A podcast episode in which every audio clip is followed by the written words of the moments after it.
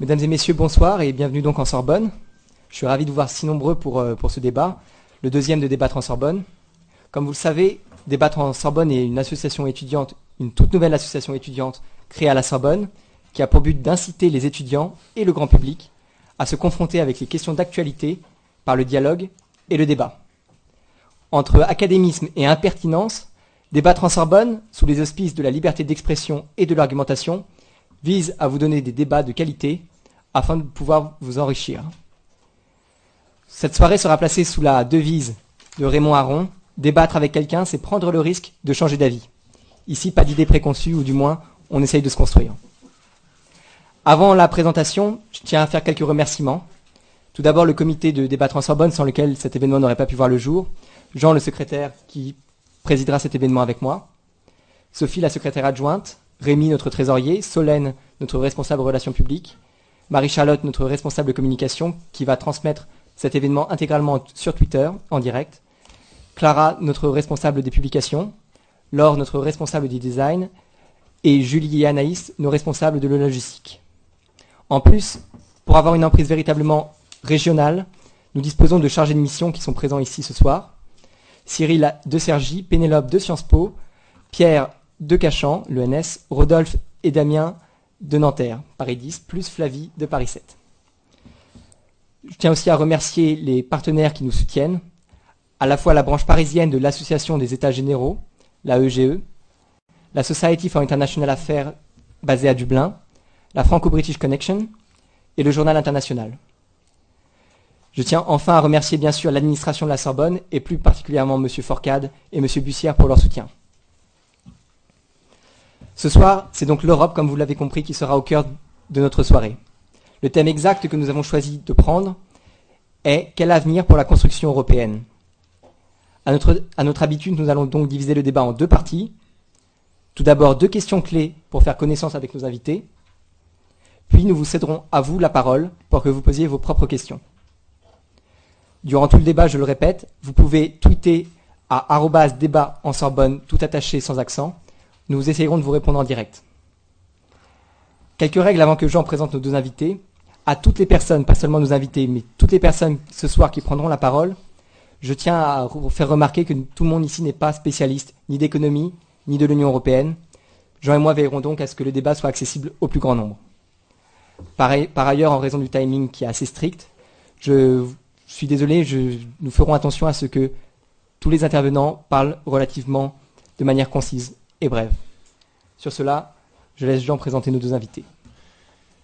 Oui, euh, il y a deux éléments euh, qui me semblent très importants ce soir. C'est que M. Asselineau et M. Jurgensen euh, sont d'une part deux inspecteurs des finances et qui ont deux parcours intellectuels qui sont certes différents, mais surtout qui sont divergents. Deux inspecteurs des finances, en fait c'est assez intéressant parce que vous baignez dans le, milieu restreint, dans le petit milieu qui est celui de l'inspection euh, des finances et qui est un corps d'État qui s'est, euh, depuis les années 1950, très fortement européanisé.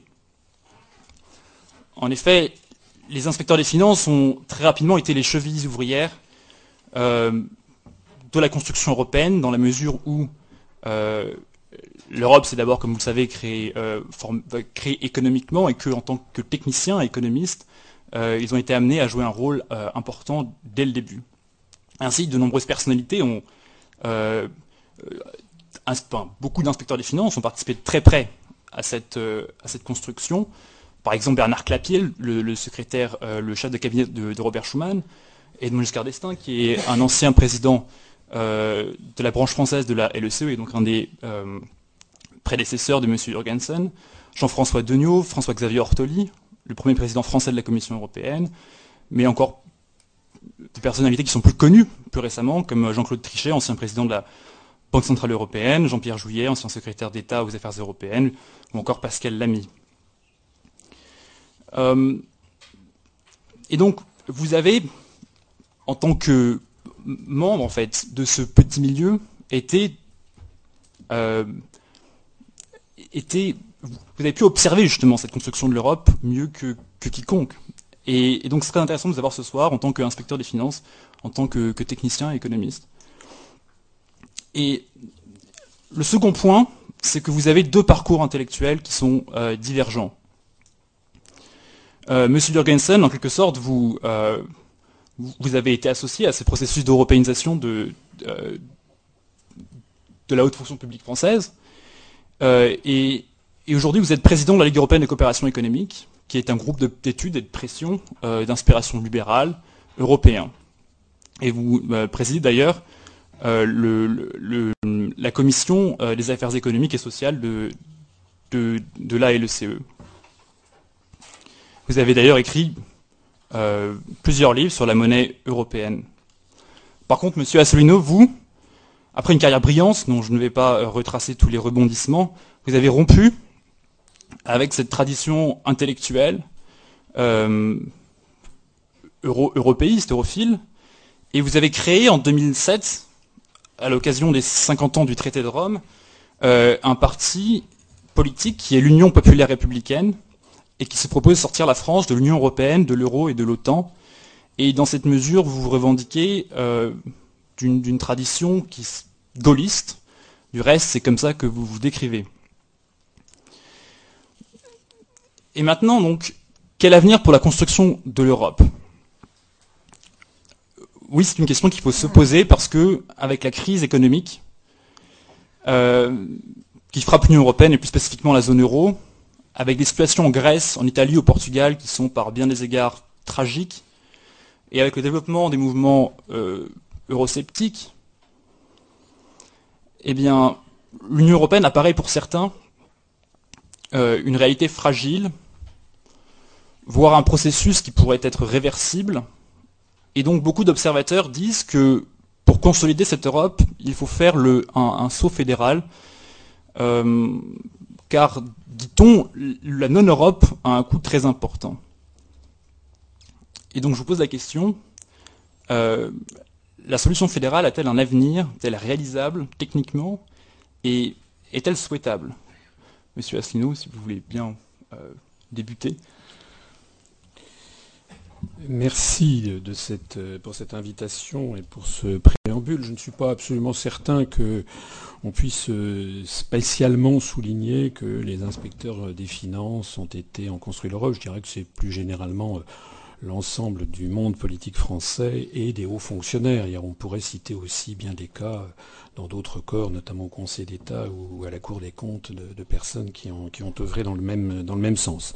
En tout cas, je vous remercie de, ce préambule. Vous avez finalement fait savoir que j'étais le mouton noir de l'inspection générale des finances, ce que je savais, à vrai dire, avant de venir. Euh, vous, euh, vous commencez très fort sur cette affaire de, fédéralisme. Euh, moi, ce que je voudrais, c'est d'abord remercier que ce débat ait lieu, puisque, à en croire certains journalistes, je pense à M. Colombani hier, ou même le ministre des Finances, M. Moscovici, euh, vouloir sortir de l'euro euh, et ou de l'Union européenne, ce serait être d'extrême droite. Alors déjà, je voudrais préciser, parce que ça me paraît quand même assez scandaleux, euh, que si on commence comme ça maintenant en France les débats sereins, ça n'ira pas très loin. Nous sommes dans une dérive de nature dictatoriale. Je rappellerai à M. Moscovici, qui s'est permis de traiter Jacques Sapir d'économiste d'extrême droite, ou à M. Colombani qui s'est livré à des amalgames ignobles. Je rappellerai quand même que le gouvernement britannique que M. Hollande est allé voir il y a quelques jours veut organiser un référendum sur la sortie de l'Union européenne et qu'à l'intérieur de ce gouvernement, deux ministres et non des moindres, M. Hammond et M. Grove, qui sont ministres de la Défense et ministres de l'Éducation, ont appelé à sortir en urgence le Royaume-Uni de l'Union européenne. Alors est-ce que ce sont des gens d'extrême droite est-ce que la Suisse, la Norvège, l'Islande, qui ont refusé d'entrer dans l'Union européenne, sont est-ce que ce sont des gens d'extrême droite Est-ce que la Suède, qui a refusé d'entrer dans l'euro, est-ce que c'est un gouvernement d'extrême droite C'est le peuple suédois, d'ailleurs, qui a imposé le refus d'entrer dans l'euro. Alors, ce point étant posé, donc clarifié d'emblée, il me semble qu'on a le droit de débattre de façon sereine, mais on pourra revenir sur ce que j'appelle, enfin c'est pas moi qui l'appelle, c'est un procédé de la propagande qui s'appelle la reverse psychology, ça a été inventé par les Américains, c'est-à-dire pour empêcher un débat, eh bien vous faites porter le débat par des mouvements d'extrême droite et vous médiatisez uniquement ces mouvements d'extrême droite. Voilà. Donc par exemple, M. Le Pen à la fois euh, grogne contre l'euro sans d'ailleurs jamais proposer d'en sortir, et par ailleurs euh, fait des, comment dirais-je des, divagations sur le troisième Reich, alors aussitôt, eh bien, euh, on assimile les deux et donc par, refus d'être assimilé à ça, on se dit ben non, on n'a pas le droit d'être pour la sortie de l'Europe, ce que d'ailleurs M. Le Pen ne, propose pas. Voilà. Ce phénomène est d'ailleurs à l'œuvre dans d'autres pays. J'ai pu le constater en Grèce, par exemple, avec Aube Dorée, qui est un mouvement qui a été créé absolument comme ça par les médias, dont on me dit qu'il y a plus de la moitié d'ailleurs à l'intérieur d'Aube Dorée qui sont des policiers. Euh, parce que, évidemment, euh, si les, Grecs qui sont actuellement dans une situation épouvantable, il y a 58% de moins de 25 ans qui sont au chômage, 28% des, Grecs et des hommes et femmes qui sont au chômage selon les statistiques officielles, un pays qui est absolument pillé et ruiné, eh bien, si jamais il voulait sortir, on lui dit, maintenant, bah, c'est que vous êtes pour Dorée, donc par transitivité, en fait, vous êtes un néo-nazi. Alors ce point étant, réglé, je voudrais revenir sur votre question de, préambule, qui est effectivement le, fédéralisme. pour ce qui me concerne, je considère que euh, lorsque l'on a un malade, euh, il faut d'abord faire un diagnostic. Euh, faire un diagnostic parce que vous avez deux, types de médecins. Vous avez le mauvais médecin et le, bon médecin. Si vous allez voir un médecin et que vous avez perdu 25 kilos en deux mois, le mauvais médecin va vous dire, parce qu'il aura des a priori, ah oui, je vois ce que c'est, c'est un simple coup de pompe, vous allez prendre des vitamines et vous reposer. Puis ça va s'arrêter là. Et le bon médecin, lui, il dit, attendez, je vais faire, là vous avez des ganglions, je vais faire une biopsie, je vais vous faire faire également des analyses de sang, venez me voir dans une semaine. Puis une semaine après, le, bon médecin dit, écoutez, je suis désolé, j'ai une mauvaise, une bonne nouvelle à vous annoncer. La mauvaise nouvelle, c'est que vous avez un cancer. Et la bonne nouvelle, c'est que on peut le soigner, mais il faut passer à la chimiothérapie au plus vite. Par ailleurs, le mauvais médecin ne s'inquiétera pas du tout des causes de la situation. Le bon médecin, lui, va essayer de trouver les causes. Il va dire bah, ah, pourquoi vous avez un cancer? Bah, Vous fumez, vous, fumez deux paquets de cigarettes par, par jour, c'est normal que vous ayez un cancer du poumon. Alors, excusez-moi, mais le malade aujourd'hui, c'est la France. Et plus que la France, d'ailleurs, l'ensemble des pays de l'Union européenne. Je rappelle qu'en France, aujourd'hui, tous les jours, tous les jours que nous vivons, il y a une usine qui ferme, il y a à peu près 6 à 700 personnes qui basculent en dessous du seuil de pauvreté calculé par l'INSEE tous les jours.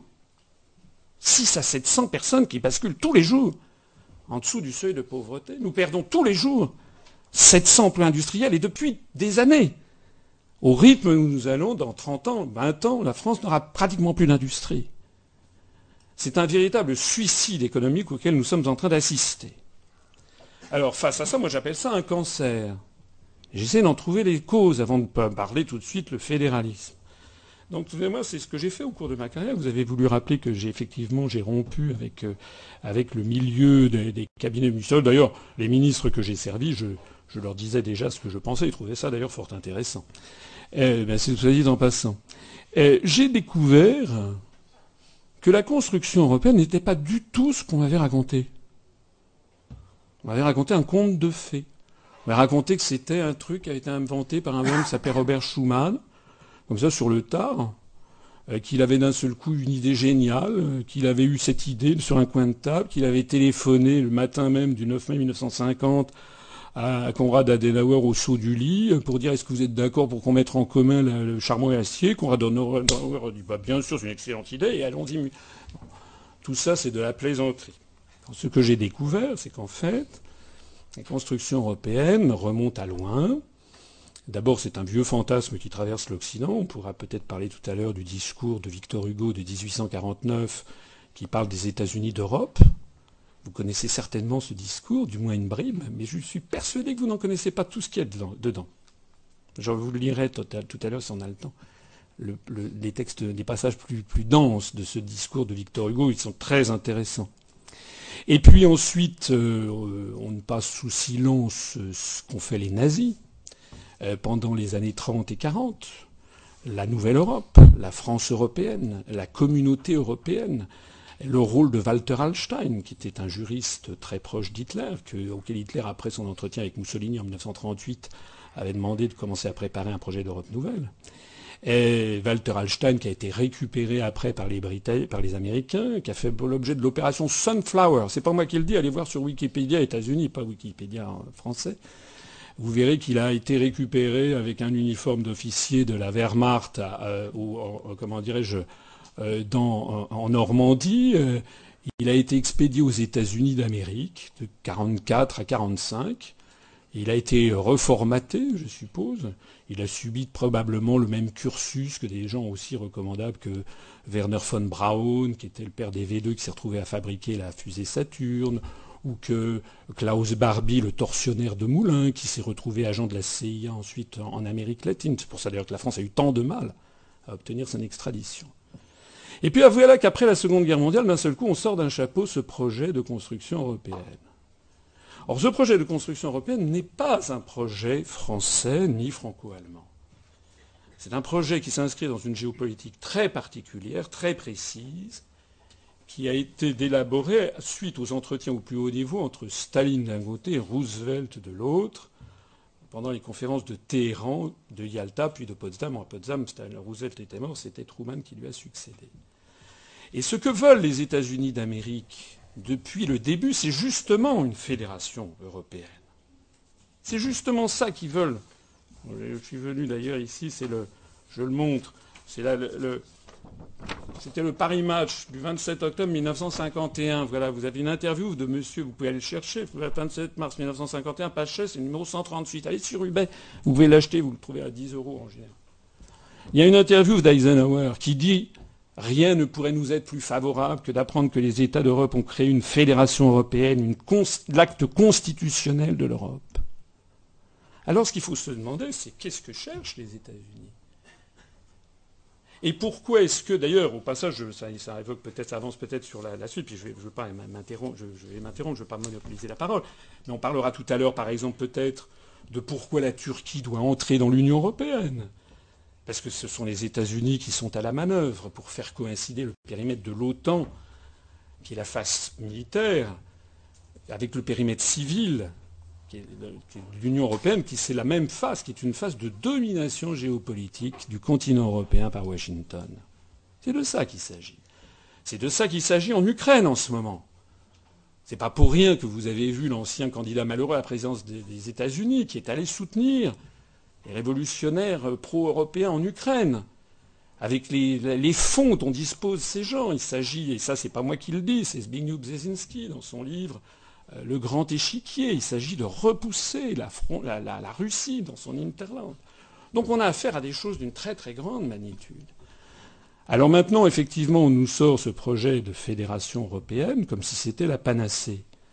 Moi, je pense qu'avant d'y réfléchir, il faut replacer tout ça dans le contexte que je viens de dire. Et puis ensuite, se poser la question de savoir ce que l'on fait. Je dirais, mais je, vais laisser la parole à mon contradicteur, euh, parce qu'on y reviendra tout à l'heure, euh, je vous dirais quand même un, mot euh, qui me paraît important, c'est que les partisans de la construction européenne sont absolument indifférents aux résultats qu'ils obtiennent. C'est terrifiant. Nous avons affaire à un dogme d'État qui présente un certain nombre d'analogies avec la construction du socialisme. Ça n'est pas fondé sur les mêmes présupposés et prédicats euh, économiques, bien entendu, mais c'est la même chose. Il s'agit, nolens volins, contre vents et marées, d'imposer une idéologie, une vision du monde qu'on a définie une fois pour toutes, quoi qu'il puisse dire et faire. Ça ne marche pas, ça marche de moins en moins, et on a affaire au, débat qu'il y a eu à la fin de l'Union soviétique entre ceux qui voulaient forcer le destin et ceux qui disaient qu'il faut tout arrêter. Monsieur Jorgensen, si vous voulez répondre. Euh, d'abord, je vous remercie d'avoir dit en commençant que euh, dans un débat, euh, il fallait arriver avec la possibilité d'être convaincu par l'autre. J'avoue que je vais avoir un peu de mal à être convaincu. mais vous avez quand même raison. Ça me rappelle l'anecdote d'un chef d'entreprise euh, qui était euh, anti-pensée unique. Alors, euh, je lui explique, mais ce serait intéressant que vous discutiez de tout ça avec Jean-Claude Trichet. et il me dit, ah non, surtout pas, il risquerait de me convaincre. Donc abordons tout ça dans un esprit ouvert. deux petites rectifications. Vous avez dit que la LECE e était d'inspiration libérale. Non, pas spécialement. Elle est neutre politiquement et en matière de doctrine économique aussi. nous accueillons toutes les thèses.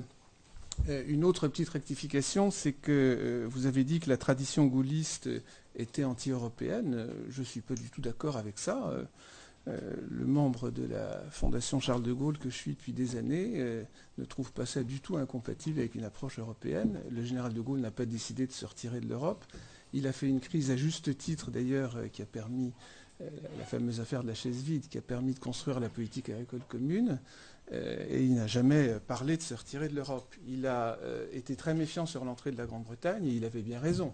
Mais voilà, euh, je crois qu'on ne peut pas du tout assimiler la tradition gaullisme avec euh, l'anti-européisme. Alors maintenant, sur ce que vient de dire euh, mon camarade et contradicteur, il y a quand même beaucoup de choses à reprendre sérieusement. D'abord, je n'assimile pas personnellement M. Asselineau à l'extrême droite.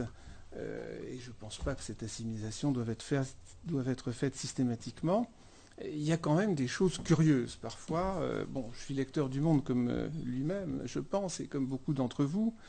Euh, il y a quelques jours, on voyait dans le Monde les déclarations du nouveau leader de la Ligue du Nord. Alors, il a trois thèses. L'une, c'est qu'il faut l'indépendance du nord de l'Italie.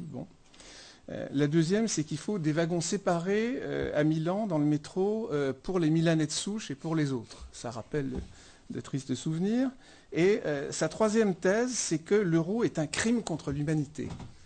Bon, c'est quand même, l'euro a peut-être des défauts, de là à le qualifier de crime contre l'humanité, euh, ça montre qu'il y a euh, des assimilations curieuses. Alors, malheureusement, mon camarade en a fait une que je trouve aussi curieuse et condamnable, c'est son rappel euh, du jeu que la propagande nazie a essayé de faire sur l'Europe. C'est parfaitement vrai qu'il prétendait euh, euh, défendre l'Europe contre le bolchevisme. enfin, cette assimilation de la construction européenne à, des restes de nazisme est quand même absolument scandaleuse et évidemment pas admissible. Il a dit que la Grèce était un pays pillé et ruiné. je suis désolé, d'abord, ça n'a rien à voir avec euh, d'éventuels défauts de la construction européenne, puisqu'on est venu au secours de la Grèce. Euh, la Grèce a été mise en difficulté par les marchés financiers parce qu'elle avait un surendettement qui a fait suite à de longues années euh, de dérapage financier et d'accumulation de dettes. Quand on vit au-dessus de ses moyens, qu'on soit en Europe ou pas, regardez les cas de nombreux pays émergents à qui c'est arrivé à qui ça arrivera, il y a un jour la réalité qui se rattrape et à ce moment-là, on subit effectivement euh, prenez le cas de l'Argentine, par exemple, en 2000, euh, une amputation du niveau de vie parce qu'il faut revenir à la réalité. L'Europe a essayé d'aider la Grèce, euh, de lui faire les bonnes recommandations, dire qu'elle l'a pillé et ruiné est absolument faux et scandaleux. N'oubliez pas que si le niveau de vie de la Grèce a baissé, il fallait bien ramener les équilibres. Et, maintenant, elle est en train de se ressortir, puisque en 2014, pour la première fois, la Grèce va retrouver une croissance positive. Mais euh, ces, années difficiles, depuis 2009, ont fait suite à une longue succession d'années où, grâce à l'euro et grâce à l'Europe, euh, la Grèce a connu une progression euh, sans précédent de son niveau de vie et de sa richesse. Les usines qui ferment. Bon, là encore, dire que les usines ferment en France à cause de l'Europe, c'est complètement absurde. la cause, tout le monde la connaît, c'est la mondialisation. Euh, ça a des côtés regrettables. Je ne pense pas, euh, pour ma part, euh, qu'il faille pour autant se fermer, se renfermer dans des frontières. il faut essayer d'être plus compétitif, d'être efficace, mais certainement pas se fermer au monde et à l'Europe. Ça me paraît une politique absurde. De même dire que l'Europe, l'idée européenne serait un complot de Staline et Roosevelt, enfin là, on est vraiment dans le grand guignol. c'est complètement absurde. Euh, les Américains ont toujours eu une position euh, mitigée sur l'Europe, tantôt poussant pour, euh, tantôt poussant fortement contre et essayant de torpiller. Les Anglais, idem. si on assimile les anglo-saxons les uns aux autres, ce qui est certainement abusif d'ailleurs, mais enfin, voir dans la construction européenne les restes d'un complot, soit nazi, soit d'une alliance de Staline et Roosevelt, on, est quand même vraiment dans l'absurde. Alors pourquoi est-ce qu'on construit l'Europe? Euh, pourquoi est-ce que personnellement euh, j'adhère à cette construction européenne à laquelle j'ai participé effectivement et que je continue à défendre et je souhaite qu'il y ait euh, à partir de la crise européenne un rebond plus fédéraliste? D'abord l'Europe c'est la paix. Ça paraît banal de le dire parce que vous les jeunes qui êtes là n'avez pas vécu les guerres. Moi je suis né encore pendant la Seconde Guerre mondiale. Euh, les nationalistes qui s'entrechoquent et qui se heurtent, euh, euh, c'est quand même pas l'idéal et il vaut mieux essayer de s'entendre et de coopérer que de se battre. Deuxièmement, l'Europe, c'est se renforcer mutuellement, c'est-à-dire c'est échanger davantage entre soi, c'est partager un certain nombre de choses, pas seulement en matière culturelle, mais aussi, et, et œuvrer pour un idéal commun. troisièmement, euh, c'est exister dans le monde. Euh, on peut rappeler quand même quelques chiffres à cet égard euh, pour ceux qui croient que la France peut exister seule dans le monde aujourd'hui. à l'époque de Napoléon, la France, c'était 4% de la population mondiale. Aujourd'hui, c'est moins de 1%. L'Europe elle-même, tout entière réunie, ça n'est plus que 7 ou 8% de la population mondiale. Et vu notre situation démographique, moins mauvaise en France qu'ailleurs, heureusement, mais quand même, ce sera à peu près 5%, c'est-à-dire en gros euh, la dimension par rapport au monde qu'avait la France de Napoléon.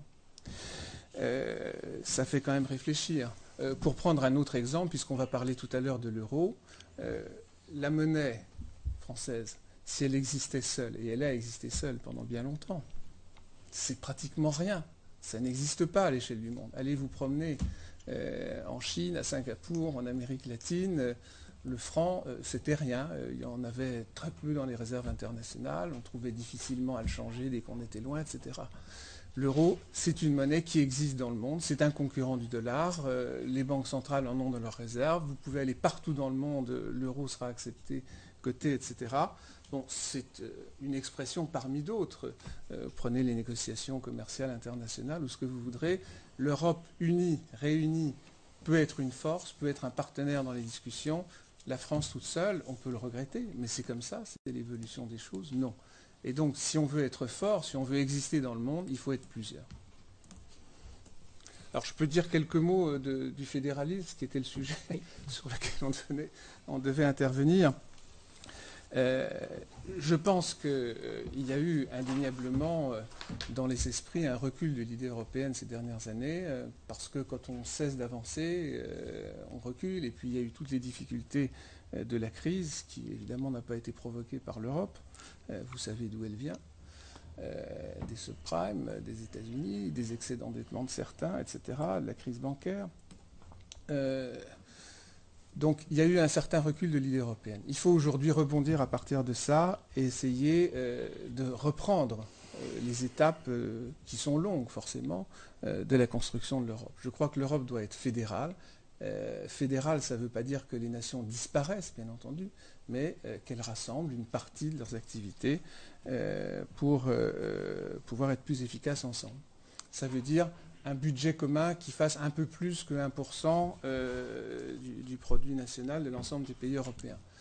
Euh, on ne va pas atteindre avant deux siècles la taille du budget fédéral américain qui est de plus de 20% euh, du PIB des États membres, ce qui n'empêche pas les États membres de rester très différents. il y a des États membres qui ont la peine de mort, d'autres pas. Il y a des États membres qui ont des politiques euh, urbaines euh, très hardies, euh, d'autres qui préfèrent pas. vous avez toute une diversité, même après deux siècles de fédéralisme aux États-Unis. Et bien entendu, la diversité nécessaire, souhaitable, notamment des cultures, doit demeurer. Mais il faut mettre en commun un peu plus de ressources financières, un peu plus d'énergie et développer un certain nombre de nouvelles politiques communes. Aujourd'hui, qu'est-ce que nous avons comme politique commune? Nous avons la politique agricole, grâce à De Gaulle. Euh, nous avons euh, la politique monétaire, euh, grâce aux signataires du traité de Maastricht, notamment à Delors, mais à beaucoup d'autres aussi qui y ont œuvré. nous avons maintenant, dans la zone euro, une politique bancaire. ça, c'est une nouvelle politique commune et c'est extrêmement important. Je pourrais entrer dans le détail si vous voulez. il faut en construire d'autres. Il faut une politique commune de l'énergie, par exemple. Euh, aborder tout seul euh, des négociations avec les grands producteurs de gaz, de pétrole, Euh, ça n'a pas de sens. Là encore, la France toute seule ne fait pas le poids, surtout si elle a des concurrents européens qui disent des choses différentes d'elle. Il faut être rassemblé dans des négociations aussi complexes et pour élaborer une politique aussi complexe que la politique énergétique. Même chose en matière d'immigration, en matière de défense des droits de l'homme. Euh, croire qu'on va pouvoir euh, traiter le problème de l'immigration à l'échelle d'un seul pays, euh, c'est complètement absurde. On a besoin de le traiter à l'échelle européenne. C'est vrai aussi pour la défense. On s'en était rendu compte très tôt d'ailleurs en essayant de faire la CED en 1954. C'était certainement prématuré. Aujourd'hui, le problème est sérieusement posé. vu la situation de nos budgets, il est clair, et tous nos militaires le reconnaissent, qu'avoir une politique de défense complète, articulée, et efficace à l'échelle de la France toute seule, euh, ça n'est plus suffisant. Il faut qu'on ait une politique de défense, euh, qu'on passe par exemple des commandes en commun euh, de matériel, qu'on constitue des moyens d'intervention communs. On ne peut plus avoir toute la panoplie de tout en matière de défense. Voilà quelques exemples de politiques qu'il faut mener. Euh, ça ne veut pas dire pour autant, naturellement, euh, la disparition euh, des États qui restent nécessaires, qui ont énormément de compétences propres à exercer. Alors, dernier point, parce que je ne veux pas être trop long, il y a une vraie difficulté qui est de savoir avec qui on construit ce fédéralisme européen. Question que vous, vous m'avez posée par écrit. Ça, c'est une vraie difficulté, je le reconnais tout à fait, vu la position de la Grande-Bretagne, quelques autres, mais enfin, qui sont largement euh, entraîné par la Grande-Bretagne.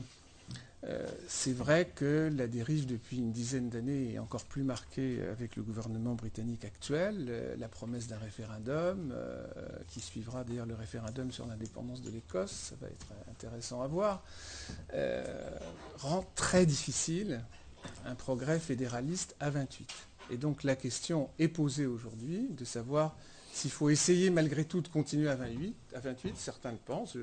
J'entendais à midi le président du mouvement européen italien, c'est D'Astoli, euh, qui disait non, non, il ne faut pas essayer d'aller à 18, il faut continuer à 28, malgré les Anglais, ils finiront par se rallier, Voir.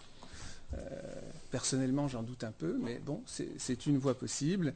Et, son idée à lui, c'est qu'il faut essayer de faire une convention européenne, c'est refaire la convention euh, qui, a, été à l'époque piloté par Giscard, euh, et qui a, comme vous savez, été euh, complètement torpillé dans ses résultats par notre non référendum de 2005, qui n'aurait probablement pas été le seul, d'ailleurs, parce qu'il y avait les Hollandais. enfin bon. Euh, donc refaire ça, essayer de refaire une convention, et après tout, c'est comme ça que les États-Unis se sont construits. Il y a deux siècles, au départ, ils n'étaient pas vraiment partis pour faire un État fédéral, au maximum une confédération, et puis ben, la, convention, travaillant pendant un certain nombre d'années, est arrivée à accoucher de cette constitution fédérale américaine. On peut imaginer cette voie-là. Euh, il y a une autre voie euh, qui a été euh, proposée avec une certaine insistance par nos partenaires allemands. Nous n'avons jamais saisi la perche. ça a commencé il y a 20 ans avec la proposition Schäuble-Lammers.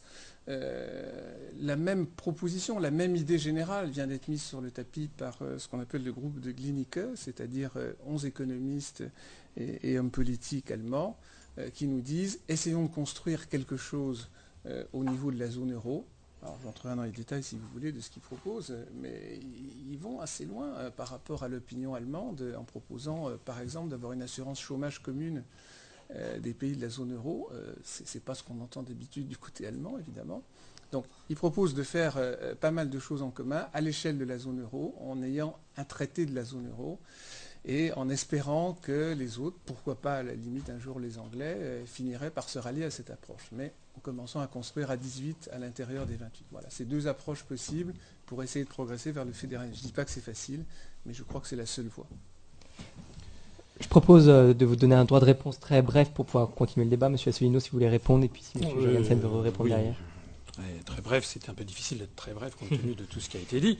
D'autant plus que je, suis dans un état d'infériorité euh, structurelle, puisque euh, ce que dit euh, mon collègue est contradicteur correspond à ce que l'on entend 24 heures sur 24, 365 jours par an à la télévision, à la radio.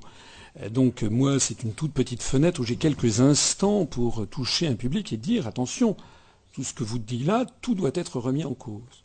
J'étais un peu surpris par le propos de M. Jorgensen, on ne nous a pas appris à l'inspection générale des finances à qualifier absurde, burlesque, scandaleux. Ça, ce sont, c'est interdit dans les rapports de l'inspection. Dans les rapports de l'inspection, normalement, ça doit être des faits. Donc, puisque fait il y a, euh, j'observe qu'on ne peut plus en France décrire ce qu'est la géopolitique américaine sans aussitôt se faire taxer de complotiste avec un petit rire. Sous-entendu, le pauvre, il faudrait qu'il aille quand même aller prendre des anxiolytiques et il est. Alors, je vous ai apporté, je vais le lire à haute voix, parce que je suis têtu. Paris Match 136, 27 octobre 1951. Question à M. Eisenhower, qui à l'époque est à la tête du chef, c'est-à-dire qu'elle va devenir l'OTAN, et qui après devient président des États-Unis. Question du journaliste. Que pensez-vous de la Fédération européenne? Réponse. Rien ne pourrait nous être plus agréable que d'apprendre que les États d'Europe occidentale ont décidé de réunir dans une ville d'Europe, disons à Luxembourg, des délégués responsables avec le mandat de rédiger l'acte constitutionnel de l'Europe, de désigner la capitale, et qu'à partir du 1er janvier, l'Europe occidentale fonctionnera comme fédération. Aucune décision ne pourrait mieux nous aider dans la tâche que nous poursuivons.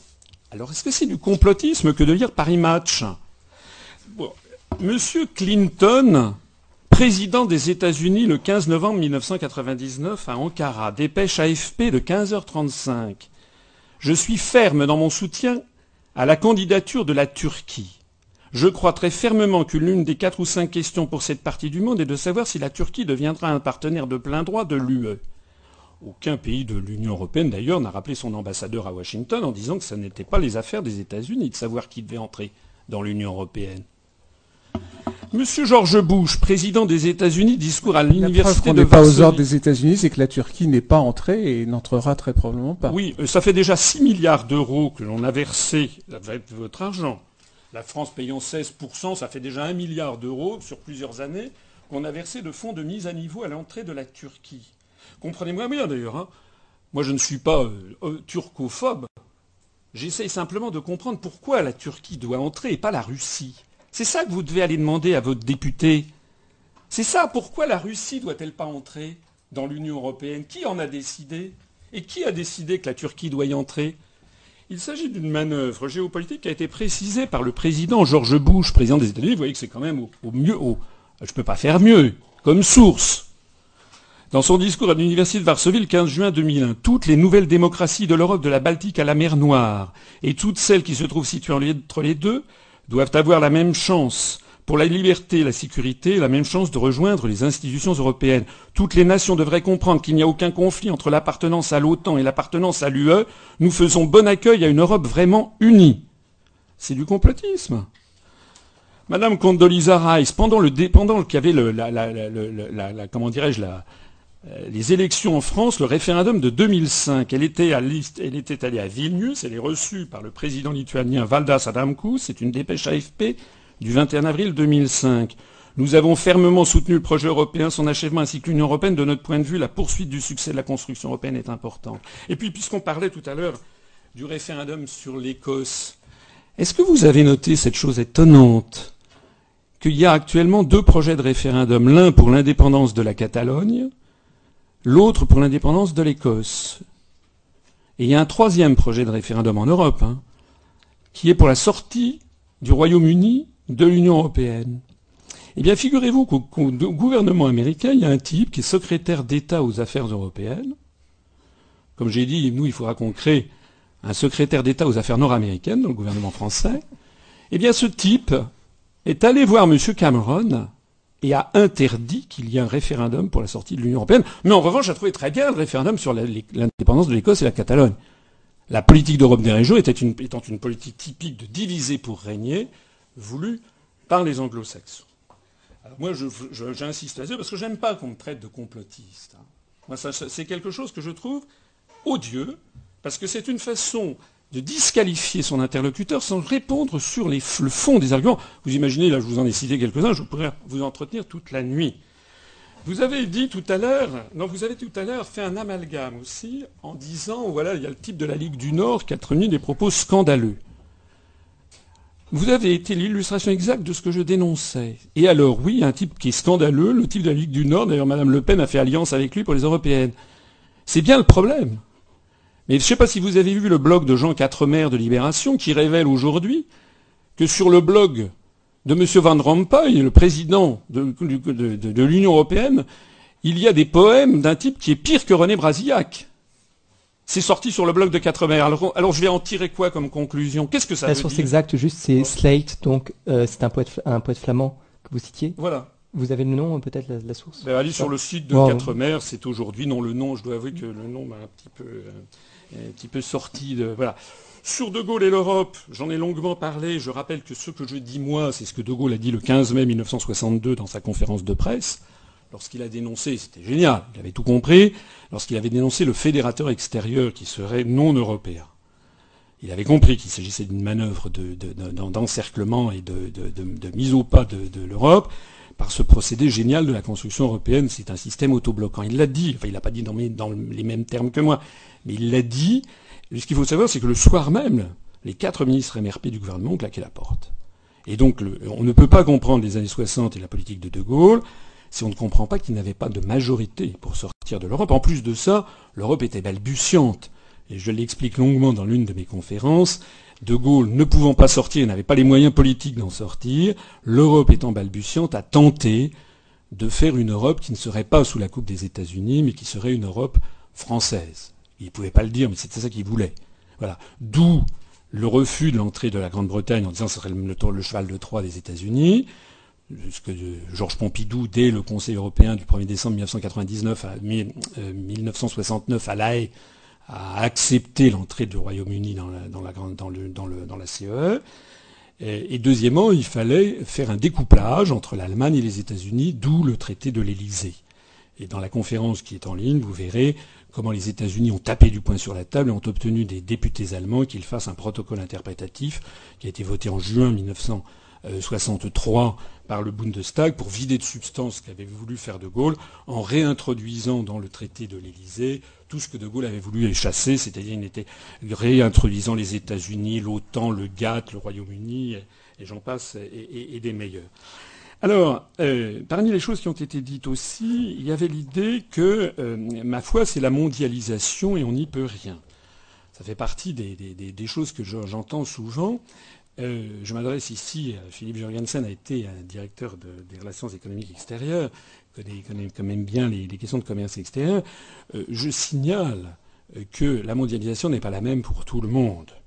Et que le, le drame que nous, nous avons, nous, quand je dis nous, c'est l'Europe et puis l'Amérique du Nord, c'est que nous sommes sous l'empire, s'agissant des pays d'Europe, des articles ont été ratifiés avec le Maastricht et qui portent maintenant le, nom d'article 63 du traité sur le fonctionnement de l'Union européenne, c'est l'interdiction de toute réglementation aux échanges de capitaux.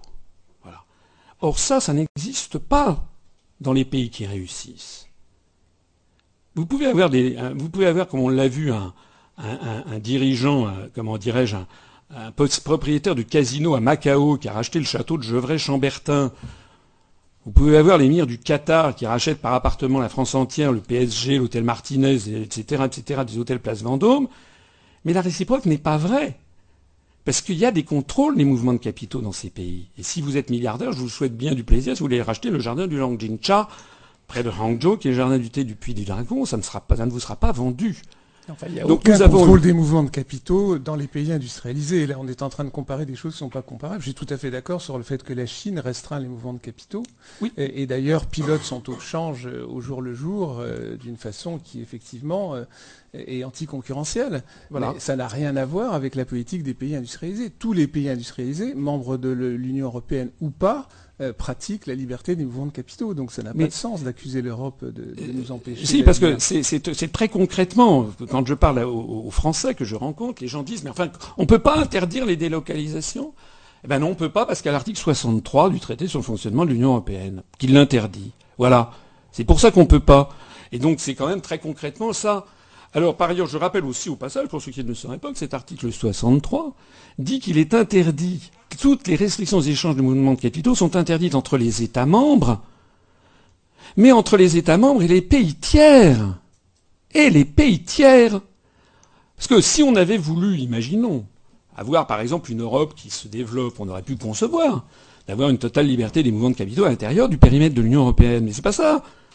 C'est qu'actuellement, lorsque PSA va s'installer à Wuhan, ou lorsque le Jabi va fabriquer des soutiens-gorge en Tunisie, on ne peut plus l'empêcher.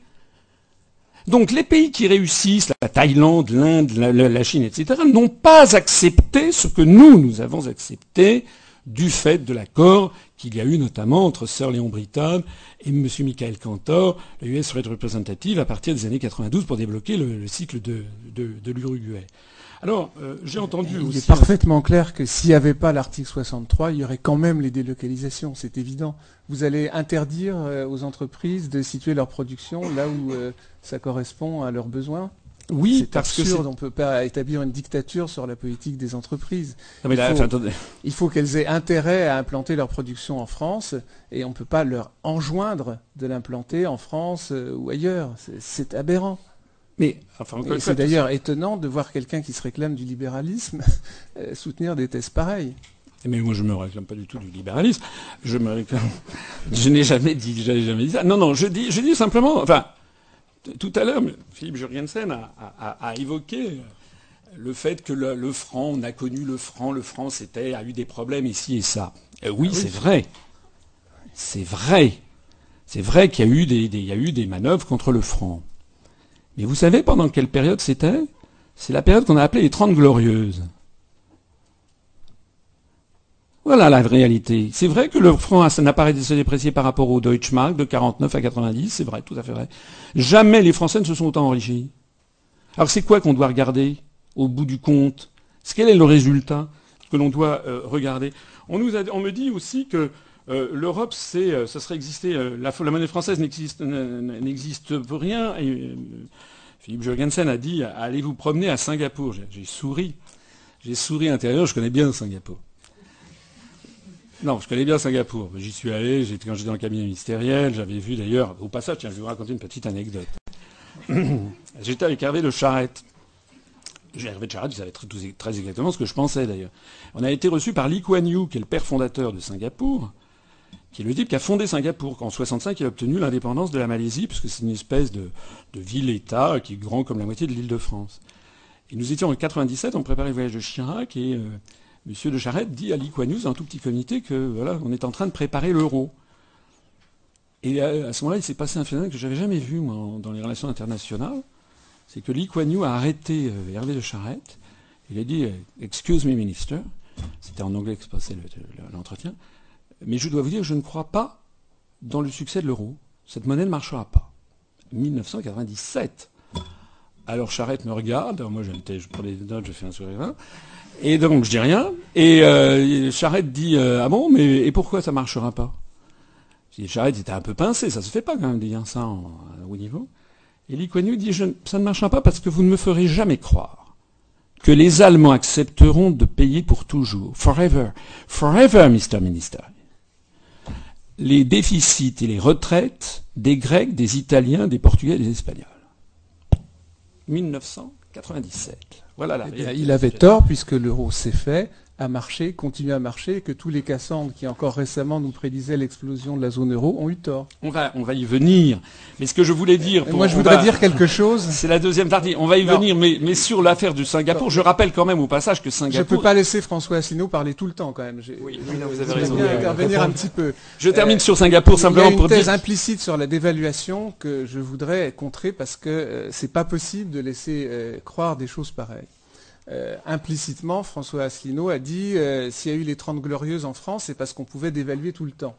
Euh, dans le même temps, les Allemands passaient leur temps à réévaluer et ont eu tout autant leurs Trente Glorieuses. Donc déjà, l'assimilation est absurde. Mais sur le fond, il faut bien voir que la dévaluation, c'est une fausse bonne idée. ça ne marche pas. C'est quelque chose qui vous enfonce au lieu d'améliorer la situation. Si vous en voulez des preuves, les pays euh, euh, qui, ont les plus euh, extraordinaires réussites en matière d'exportation, de commerce international, de croissance, sont des pays qui ont constamment réévalué. Pas seulement l'Allemagne, mais le Japon et dernièrement, la Chine, qui depuis un certain nombre d'années réévalue doucement, mais ça menait. Ce n'est pas les pays qui dévaluent qui réussissent, c'est les pays qui réévaluent. Ça peut paraître paradoxal, mais c'est parce que la réévaluation, d'abord, diminue euh, constamment les coûts de production pour qui est importé et oblige à faire des efforts euh, qui rendent progressivement compétitifs. les pays qui ont dévalué, ce n'est pas seulement la France, mais on a toute une série d'exemples récents. prenez la Grande-Bretagne. Euh, on a tendance en ce moment euh, à nous vanter le modèle de la Grande-Bretagne, du gouvernement Cameron, parce qu'il y a un taux de chômage plus bas qu'en France. Encore que si on regardait d'un peu plus près, on verrait qu'une grande partie des chômeurs sont dissimulés euh, dans des statuts de handicapés, ce qui permet de ne pas les avoir dans les statistiques. Mais bon, ils ont moins de chômage. ils ont un déficit budgétaire pratiquement double d'une autre. Et surtout, ils ont un déficit de balance des paiements, de balance des paiements double d'une autre, alors que c'est un pays pétrolier, ce que nous ne sommes pas. Euh, donc la politique de dévaluation qui a été pratiquée par la Grande-Bretagne, puisqu'en gros elle a fait baisser son cours d'un quart euh, il y a quelques années par rapport au nôtre, euh, ne donne pas vraiment de résultats probants. Et ce n'est pas le seul cas. vous avez eu l'an dernier toute une série de décrochages des économies émergentes. Eh les pays qui ont décroché n'ont pas vu leur commerce extérieur et leur balance des paiements s'améliorer. Au contraire, elle s'est détériorée. Euh, j'ai là l'exemple de l'Indonésie. Euh, la roupie indonésienne a perdu 15% euh, l'an dernier et elle a atteint l'an dernier aussi un déficit commercial record. C'était à plus 25 milliards en 2011, on est à 4 milliards de déficit cette année. Même chose, vous pouvez prendre toute une série de pays émergents, l'Inde, le Brésil, l'Afrique du Sud, la Turquie, toutes ces monnaies-là ont décroché et la situation dans ces pays à la suite du décrochage s'est détériorée et pas améliorée. On a malheureusement l'habitude en France de croire que la dévaluation, euh, c'est la bonne solution et, que donc le fait d'être dans l'euro et de ne pas pouvoir dévaluer nous frustrerait. Et on oublie complètement euh, les réalités économiques de base. Euh, retrouver la souveraineté monétaire en sortant de l'euro, avoir un franc qu'on pourrait dévaluer à loisir, ou dire que les Grecs, s'ils avaient pu dévaluer, ça aurait été formidable, c'est oublier qu'une dévaluation, c'est d'abord un appauvrissement. Euh, c'est une manière euh, simplement plus brutale que les politiques d'austérité. C'est vrai que les politiques d'austérité, c'est pénible. Euh, si vous dévaluez, c'est encore plus radical. La perte de pouvoir d'achat est immédiate. Euh, tout ce qui est importé, évidemment, vaut plus cher, euh, et, tout ce qui est fabriqué pour partie à partir de produits importés vaut plus cher, et vous avez très vite euh, une dérive inflationniste, on a connu ça en France à répétition, qui efface l'avantage de compétitivité qu'on avait cru gagner. Et si on fait des dévaluations successives, alors on se trouve dans une situation encore pire, parce qu'on va être dans ce que j'appelle la courbe en J enveloppe. C'est-à-dire, euh, bon, c'est bien connu des économistes, quand on dévalue, il y a une courbe en J, c'est-à-dire qu'on commence par souffrir de la détérioration des termes de l'échange, et ensuite la situation s'améliore parce qu'on regagne de la compétitivité si elle n'est pas érodée par l'inflation. Mais malheureusement, comme l'inflation l'érode rapidement, euh, vous êtes acculé à une deuxième dévaluation et vous repartez sur une deuxième courbe en J, et les parties basses de courbe en J se succèdent, et vous êtes dans une courbe en J enveloppe qui ne remonte jamais. Voilà ce qui se passe euh, quand on dévalue systématiquement. Alors, ce n'est pas toujours comme ça, bien entendu. Il y a aussi quelques cas de dévaluation réussie. Mais croire que la dévaluation est la panacée universelle pour retrouver la croissance des Trente Glorieuses, euh, je parle de fait, je ne parle pas d'opinion, euh, c'est une erreur. Euh, je vais reprendre, rebondir là-dessus. Euh, dans les Trente Glorieuses, il y avait une dépréciation qui a eu lieu du franc, il y avait aussi un contrôle des mouvements de capitaux. Euh, c'était le deuxième, le deuxième volet des, choses. S'agissant des dévaluations, je ne suis pas un apôtre de la dévaluation pour le principe de la dévaluation. Je dis simplement, mais je constate encore une fois que les européistes sont absolument indifférents aux résultats obtenus.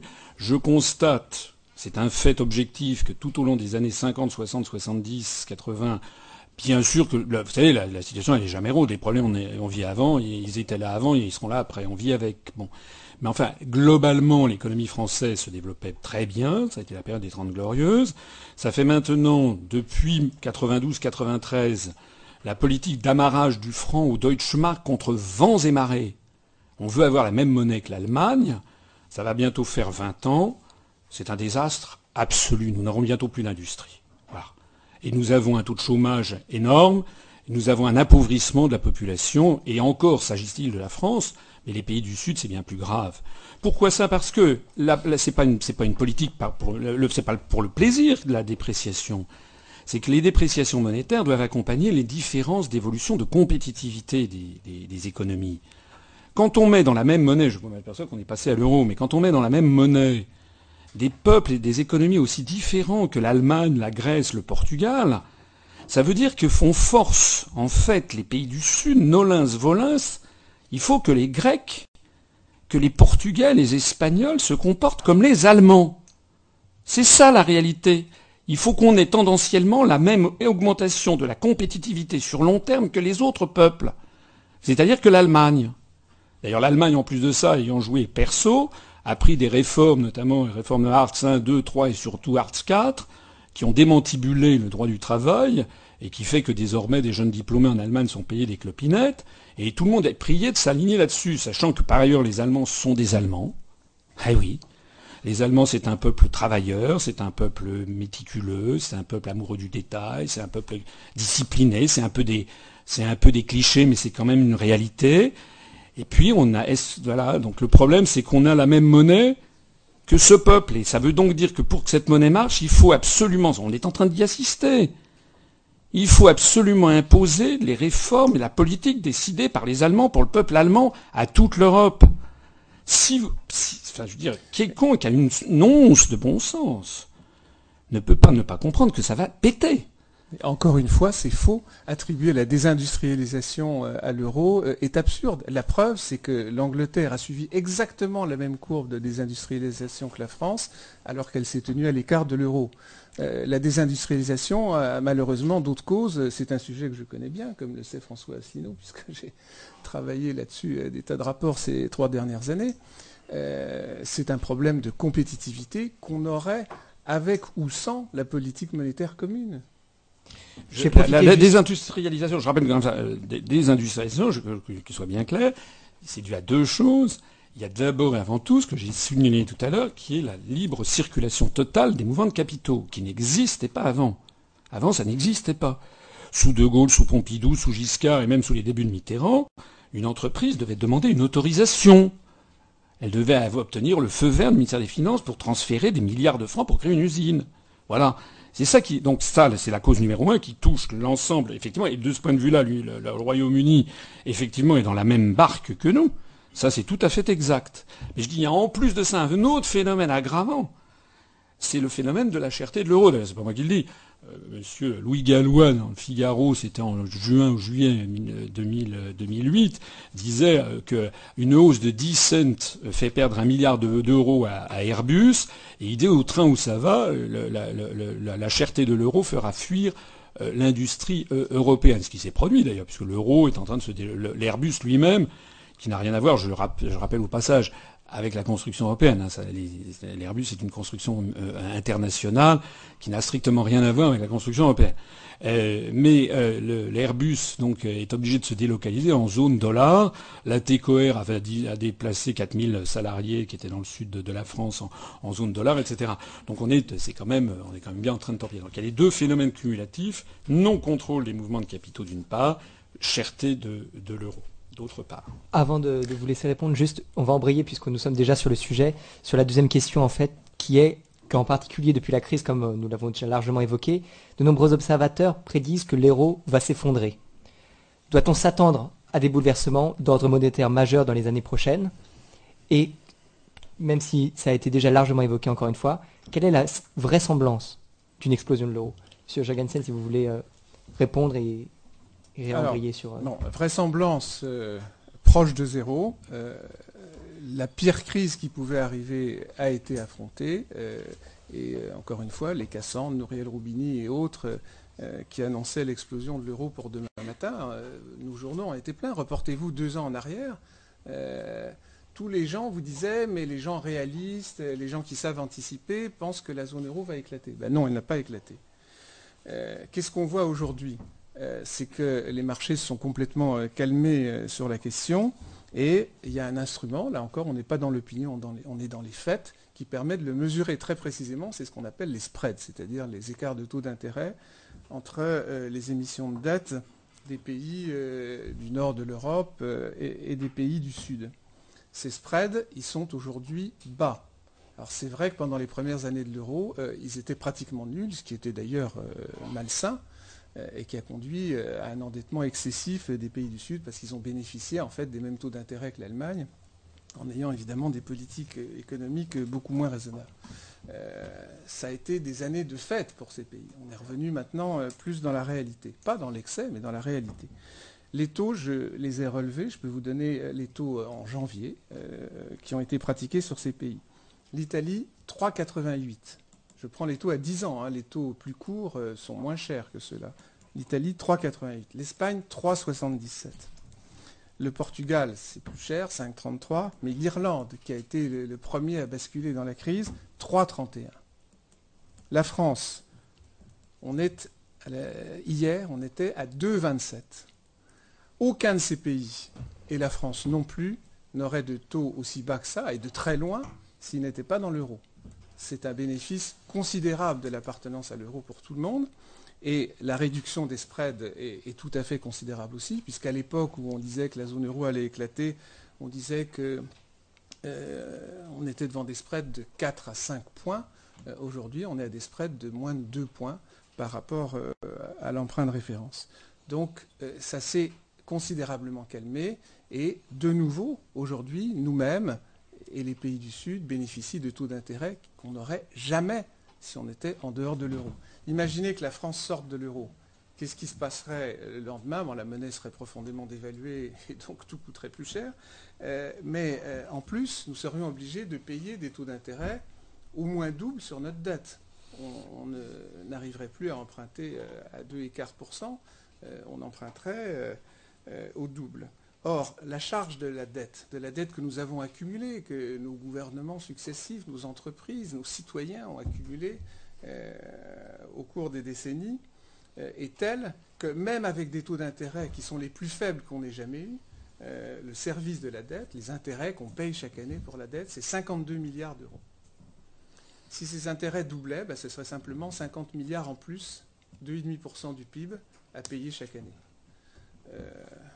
Euh, et encore, en supposant que ça ne fasse que doubler. Euh, on a un historique des taux d'intérêt. Est-ce que vous savez quels étaient les taux d'intérêt que payaient les Italiens et les Espagnols euh, avant leur entrée dans l'euro? Ils payaient plus de 10%, 11, 12, 13% de taux d'intérêt sur leurs emprunts. Je vous ai dit les taux qu'ils ont aujourd'hui, en pleine crise, 3,7, 3,8.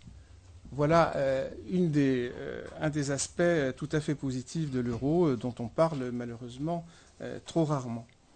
quant au cas français, je vous ai cité le taux sur l'emprunt à 10 ans. Il faut savoir que l'an dernier, en 2013, ça c'est un taux tout à fait officiel et vérifiable, la moyenne pondérée de nos emprunts, parce qu'on n'emprunte pas tout à 10 ans, on emprunte aussi une partie à moyen terme, ça a été 1,54%. Vous croyez vraiment qu'on aurait ça sans l'euro? C'est évidemment euh, pas réaliste.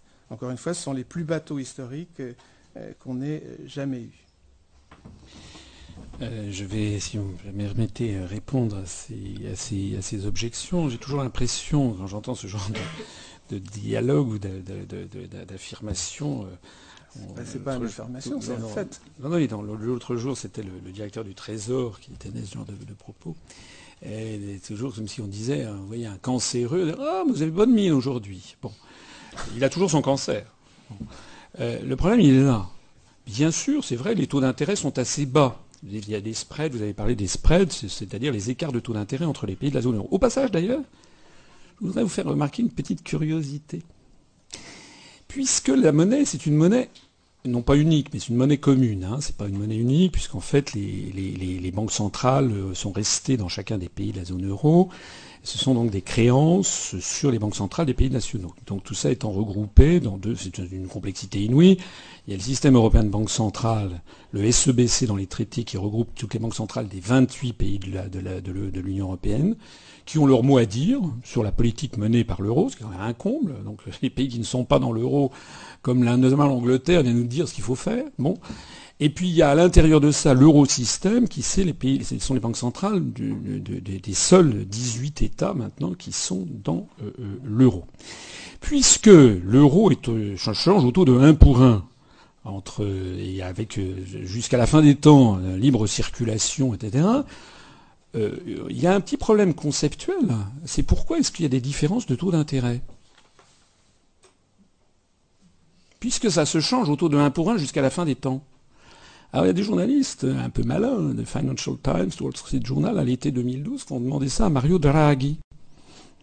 Ils lui ont dit, mais alors pourquoi? Et M. Draghi a dit, ben écoutez, c'est normal, parce qu'il y a trois, euh, ça se paye, il y a trois risques quand on prête. Euh, il y a le risque de liquidité, ben oui, quand on prête de l'argent, on ne l'a plus. Donc ça se, ça, rémunère. La personne qui prête de l'argent euh, veut se faire payer au cas où lui-même aurait besoin d'avoir des liquidités, il serait obligé lui-même d'emprunter ailleurs. Donc ça, c'est la première chose qu'il faut payer. Notez bien que c'est identique pour tous les États. Le deuxième risque, c'est le risque de prêt, c'est-à-dire qu'un des États, qu'un État qui ne rembourse plus. On peut espérer quand même que les États-Unis, l'Italie euh, ou l'Espagne ne vont pas faire faillite. Bon. Et puis le troisième truc, alors c'est ce qu'a dit M. Draghi euh, dans les bancs, euh, parce que j'ai mes sources d'information à la BCE, y des gens se sont arrachés les cheveux, on a, pourquoi il a dit ça? Il a sorti un sacré loup, il a dit le troisième truc, c'est le risque de change. C'est-à-dire que lorsque les gens versent à 10 ans, les marchés financiers demandent une meilleure rémunération quand ils prêtent à l'Italie, parce qu'ils savent que si l'euro explose, ça se transformera en lire. Donc ils intègrent dans les spreads la possibilité de l'explosion de l'euro. Ce qui d'ailleurs nous nous permet de dire que lorsque nous sortirons de l'euro, on aura beau jeu de dire au marché financier, bah écoutez, on, transforme, nos dettes d'euros en francs. Vous n'avez rien à dire. Vous aviez joué au casino, vous, nous aviez donné une surprime par rapport à, l'Allemagne, vous demandiez un 8. Voilà. On a alors, essayé, vous verrez la réaction. Alors, alors le, maintenant les spreads, c'est vrai que les spreads ont beaucoup diminué. Ils étaient montés donc jusqu'à jusqu'à 6, ils sont redescendus jusqu'à 3. Euh, non, pas 3, 2. Moins de 2. Oui, enfin bon, 3,8 j'ai noté pour... Euh, non, non, non. 3,77 les, les, chiffres sont précis. On est à 1,8 de spread entre euh, l'Espagne et ah l'Allemagne. Non, mais pour l'Italie, l'Italie, vous disiez 3,88. Euh, voilà. Bon. Mais ils étaient montés très haut, ils sont baissés. Et qui est-ce qui, est, prêt à mettre la main à couper ici que ce qu'ils en seront dans un an? Parce que c'est très gentil de dire oui, on paye beaucoup moins que si on était en, France. C'est vrai, sans doute actuellement. Bien sûr qu'on paye moins, mais on s'endette en, on s'endette en Deutschmark en fait. Notre monnaie, c'est pas l'euro, c'est un, un crypto Deutschmark qui n'est pas fait pour notre économie. Il y a des études, il y a une étude qui a été faite, euh, notamment, alors je suis désolé de le citer, parce qu'il semble-t-il que c'est Oresco référence, mais ça a été publié par la Fondation Res Publica euh, de, Jacques Sapir et de Philippe Muret. Ils ont fait une étude il y a, quelques, semaines sur l'hypothèse d'une sortie de l'euro. Euh, ils ont aperçu, ils, ont, ils, sont, dans tous les phénomènes économiques, il y a du pour et du contre. Donc c'est sûr effectivement que les matières premières importées provoqueraient de l'inflation, ça bien sûr. Mais d'un autre côté, ils sont arrivés, ils ont fait neuf scénarios différents. Ils ont, ils sont arrivés à, un boom extraordinaire de la, croissance, donc à des augmentations considérables de rentrées fiscales. Parce que dans ce que dit Philippe Jorgensen, il fait ça comme si les, rentrées fiscales étaient, à zéro, enfin ne, ne variaient pas. Si on sort de l'euro, effectivement, on paiera sans doute un peu plus cher sur les taux d'intérêt, mais on aura une dépréciation qui relancera de façon considérable l'économie. On aura probablement une relocalisation d'un certain nombre d'industries on aura un taux de croissance que Philippe Murer et Jacques Sapir, euh, c'est quand même pas n'importe qui, Philippe Murer, il est prof à la Sorbonne. Bon. Euh, et qui il chiffre entre, entre, entre, entre 8 et 21% de croissance en plus en, en, en, 4, ans. Euh, il chiffre entre 1 et 2 millions le nombre de chômeurs qui disparaîtraient en France, de gens qu'on rembaucherait. Ce sont des choses considérables enfin là, on est dans le rêve pur et simple. C'est exactement l'inverse qui se passerait. Il y aurait plus de chômage et plus de difficultés. Pour prendre simplement la dette, euh, vous allez expliquer euh, en sortant de l'euro que notre dette, ah ben, maintenant, elle est libellée en francs, elle est plus libellée en euros. Ça s'appelle faire banqueroute. C'est absolument impossible. Non, c'est un acte. obligé de continuer à honorer la dette en euros. Pas du tout. D'ailleurs, il n'y aurait plus d'euros puisqu'on serait sorti. Dans la mesure où on serait sorti d'euros, il n'y aurait plus d'euros déjà. C'est absolument impossible de faire ça. Mais si, c'est tout à fait possible. Ça s'appelle un acte souverain. Ça s'appelle faire banqueroute. Non, ça s'appelle un acte souverain. D'ailleurs, entre parenthèses, euh, dans euh, l'existence des spreads, euh, vous avez dit que le risque de non-paiement de la dette, c'est-à-dire de banqueroute partielle, n'était pas pricé. Bien sûr que si, il l'est. D'autant plus qu'il y a eu effectivement une banqueroute partielle au sein de l'euro de la Grèce et de Chypre ces deux États ont fait une banqueroute partielle, c'est-à-dire que les créanciers n'ont pas récupéré la totalité de leurs créances. Ça s'appelle une banqueroute. Et euh, évidemment, à partir de ce moment-là, il y a dans les spreads le risque que euh, le fait se renouvelle. On aurait pu peut-être l'éviter, alors ça c'est toute une discussion économique, euh, mais en tout cas, le risque existe. Et c'est surtout ce risque-là qui est pressé.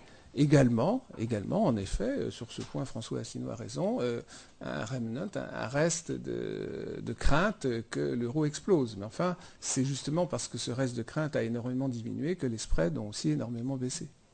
Je vais en profiter juste avant que vous répondiez, puisque l'heure tourne.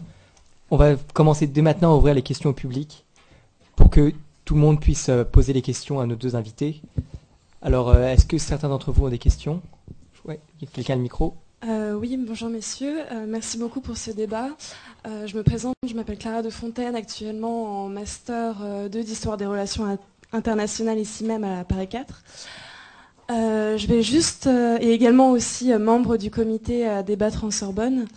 je voulais vous poser une question par rapport à un point précis que vous avez déjà rapidement évoqué, monsieur Asselineau. la question sur l'Ukraine et sa situation actuelle. Euh, et donc sur le refus euh, du président euh, Yanukovych de signer un accord avec l'Union européenne. Est-ce que vous comprenez Comment expliquez-vous que des populations comme certains Ukrainiens puissent encore se battre pour vouloir rentrer dans l'Union européenne? Est-ce que vous pensez que les Ukrainiens devraient plutôt choisir l'Union eurasiatique de M. Poutine plutôt que l'Union européenne? Et euh, Monsieur Jorgensen, peut-être, euh, qu'est-ce que euh, l'entrée des Ukrainiens apporterait concrètement à l'UE? Je me garderais bien de, dire aux Ukrainiens ce qu'ils doivent faire. je suis personnellement extrêmement respectueux du droit international. Et le droit international codifié notamment par la Charte des Nations Unies postule que c'est un délit l'ingérence dans les affaires intérieures d'un autre État. Il a fallu toute la désinformation dont on a souffert en Europe occidentale depuis maintenant un certain nombre d'années pour, euh, transformer ce, délit en un droit. Parce que ce qu'on appelle le droit d'ingérence, c'est en fait le droit du plus fort, parce que c'est celui qui dit là où il veut intervenir, qui intervient, et puis qui n'intervient pas là où ça l'arrange. Donc moi je me garderais bien de dire aux Ukrainiens ce qu'il faut qu'ils fassent. Ce que j'observe, c'est que l'Ukraine est un pays qui est sociologiquement, historiquement, religieusement, euh, etc., euh, coupé un peu en deux, avec une partie à l'est qui regarde traditionnellement vers la Russie et une partie à l'ouest qui regarde traditionnellement plutôt vers l'Occident. C'est ce que je pense. Ce que je pense également, c'est qu'il y a des manœuvres derrière euh, et qu'il est quand même extraordinaire de voir euh, le, président, l'ancien, M. McCain, l'ancien candidat à la présidence des États-Unis, euh, se rendre à Kiev, euh, soutenir des manifestants. Parmi les manifestants, d'ailleurs, il y a notamment le parti Svoboda, qui, est un parti néo-nazi, qui est pro-européen. ça, ne choque personne, d'ailleurs, au passage. Moi, je ne pratique pas l'amalgame, mais je le note. Bon, on a des, on a des, manœuvres là-dedans que je pense, puisque vous êtes en relations internationales, la bonne clé de lecture, c'est celle que je donnais tout à l'heure, c'est de la grande tectonique des plaques entre les, intérêts géostratégiques russes et les intérêts géopolitiques et géostratégiques américains, et qui essayent, comme le dit Zbigniew Brzezinski dans son livre Le Grand Échiquier, de refouler au plus loin euh, la, Russie. Et l'Ukraine est un moyen, euh, de la même façon, je citais tout à l'heure le discours du président Bush à l'université de Varsovie en 2001, euh, ce sont les États-Unis qui ont exigé que tous les États de l'Est européen entre d'abord dans l'OTAN avant d'entrer dans l'Union européenne, parce que ça c'est quand même quelque chose qui est insuffisamment souligné, c'est que l'Europe est totalement subordonnée à l'OTAN, notamment par l'article 42 du traité de l'Union européenne qui fait prévaloir l'OTAN sur toute autre politique de défense. Et donc les États-Unis ont exigé et obtenu cela. Donc de ce point de vue, euh, la, Russie réagit euh, comme quelqu'un qui est attaqué dans son, périmètre de chasse gardée, comme, il elle l'a fait en Russie. on n'a pas la, fin de. Vous avez vu comment la Russie, en Syrie, pardon, la fin de l'affaire syrienne a été assez étonnante puisque d'un seul coup, la, question syrienne, il y a toujours c'est un état de, guerre civile maintenant, euh, mais ça ne fait plus du tout la une de l'actualité du, jour où la Russie a dit euh, stop. Maintenant, ça c'est à moi. Voilà. Sur la question de l'OTAN, euh, c'est précisément si on ne veut pas être trop à la botte de l'OTAN qu'il faut avoir une défense européenne, comme j'ai essayé de l'expliquer tout à l'heure. Donc penser qu'elle a un complot euh, pro-américain euh, n'a pas de sens. Euh, sur ce qu'a dit François Asselineau au début, je suis assez d'accord. c'est vrai que l'Ukraine est un pays particulier, historiquement, sociologiquement, culturellement, proche de la Russie. Et on comprend en partie que, la Russie ait beaucoup de mal à voir l'Ukraine s'éloigner d'elle. Euh, en revanche, y voir un complot américain ou, une interférence américaine euh, constante et orientée euh, me paraît pas exact. les Ukrainiens en ont eu assez tout seuls de Yanukovych et ce n'est pas parce qu'ils étaient poussés par les Américains. Alors qu'est-ce qu'il faut faire face à ça? D'abord, je crois qu'il faut admirer le courage de ces manifestants. J'ai été faire une mission pour l'inspection en Ukraine il y a deux ans, euh, à peu près à la même époque, euh, par moins 17 et moins 20 exactement ce qu'ont les manifestants. je vous assure que j'admire leur courage, avec en plus le risque d'être tués.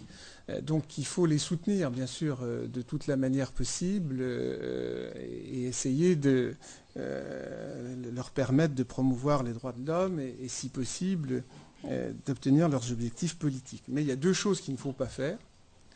Euh, il ne faut pas essayer d'acheter euh, le ralliement de l'Ukraine de notre côté plutôt que du côté de la Russie. Vous avez vu que Poutine a fait une surenchère à coups de milliards. je ne crois pas qu'il soit très raisonnable, comme certains l'envisagent, de dire ben, on va mettre encore plus de milliards que Poutine pour que l'Ukraine vienne vers nous. deuxièmement, je crois qu'il faut aussi éviter de faire miroiter une perspective d'adhésion qui n'est pas réaliste.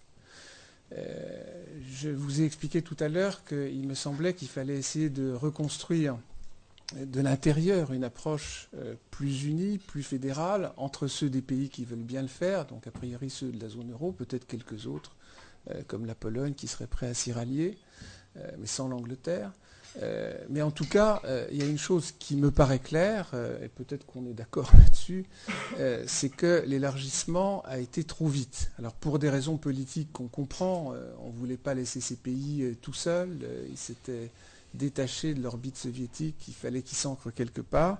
Mais c'est vrai qu'on a été trop vite et que l'erreur fondamentale qu'on a faite, c'est qu'on a fait l'élargissement avant l'approfondissement. C'était tout un débat à l'époque.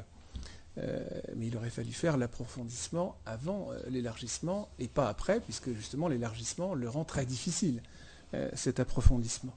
Et, l'erreur au carré, si j'ose dire, a été de faire entrer si vite la Roumanie et la Bulgarie, qui sont à l'origine de beaucoup de problèmes que, nous connaissons aujourd'hui sur la circulation intérieure et, des contre-coups politiques très fâcheux.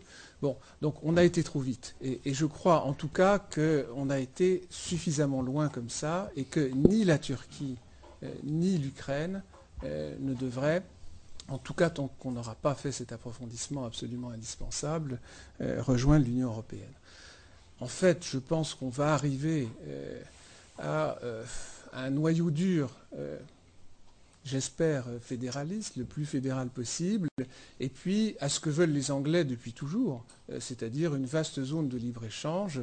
Alors est-ce qu'on appellera ça des pays associés ou des pays membres d'une Union européenne transformée en zone de libre-échange? À ce moment-là, peu importe, euh, si on a réussi à faire l'approfondissement.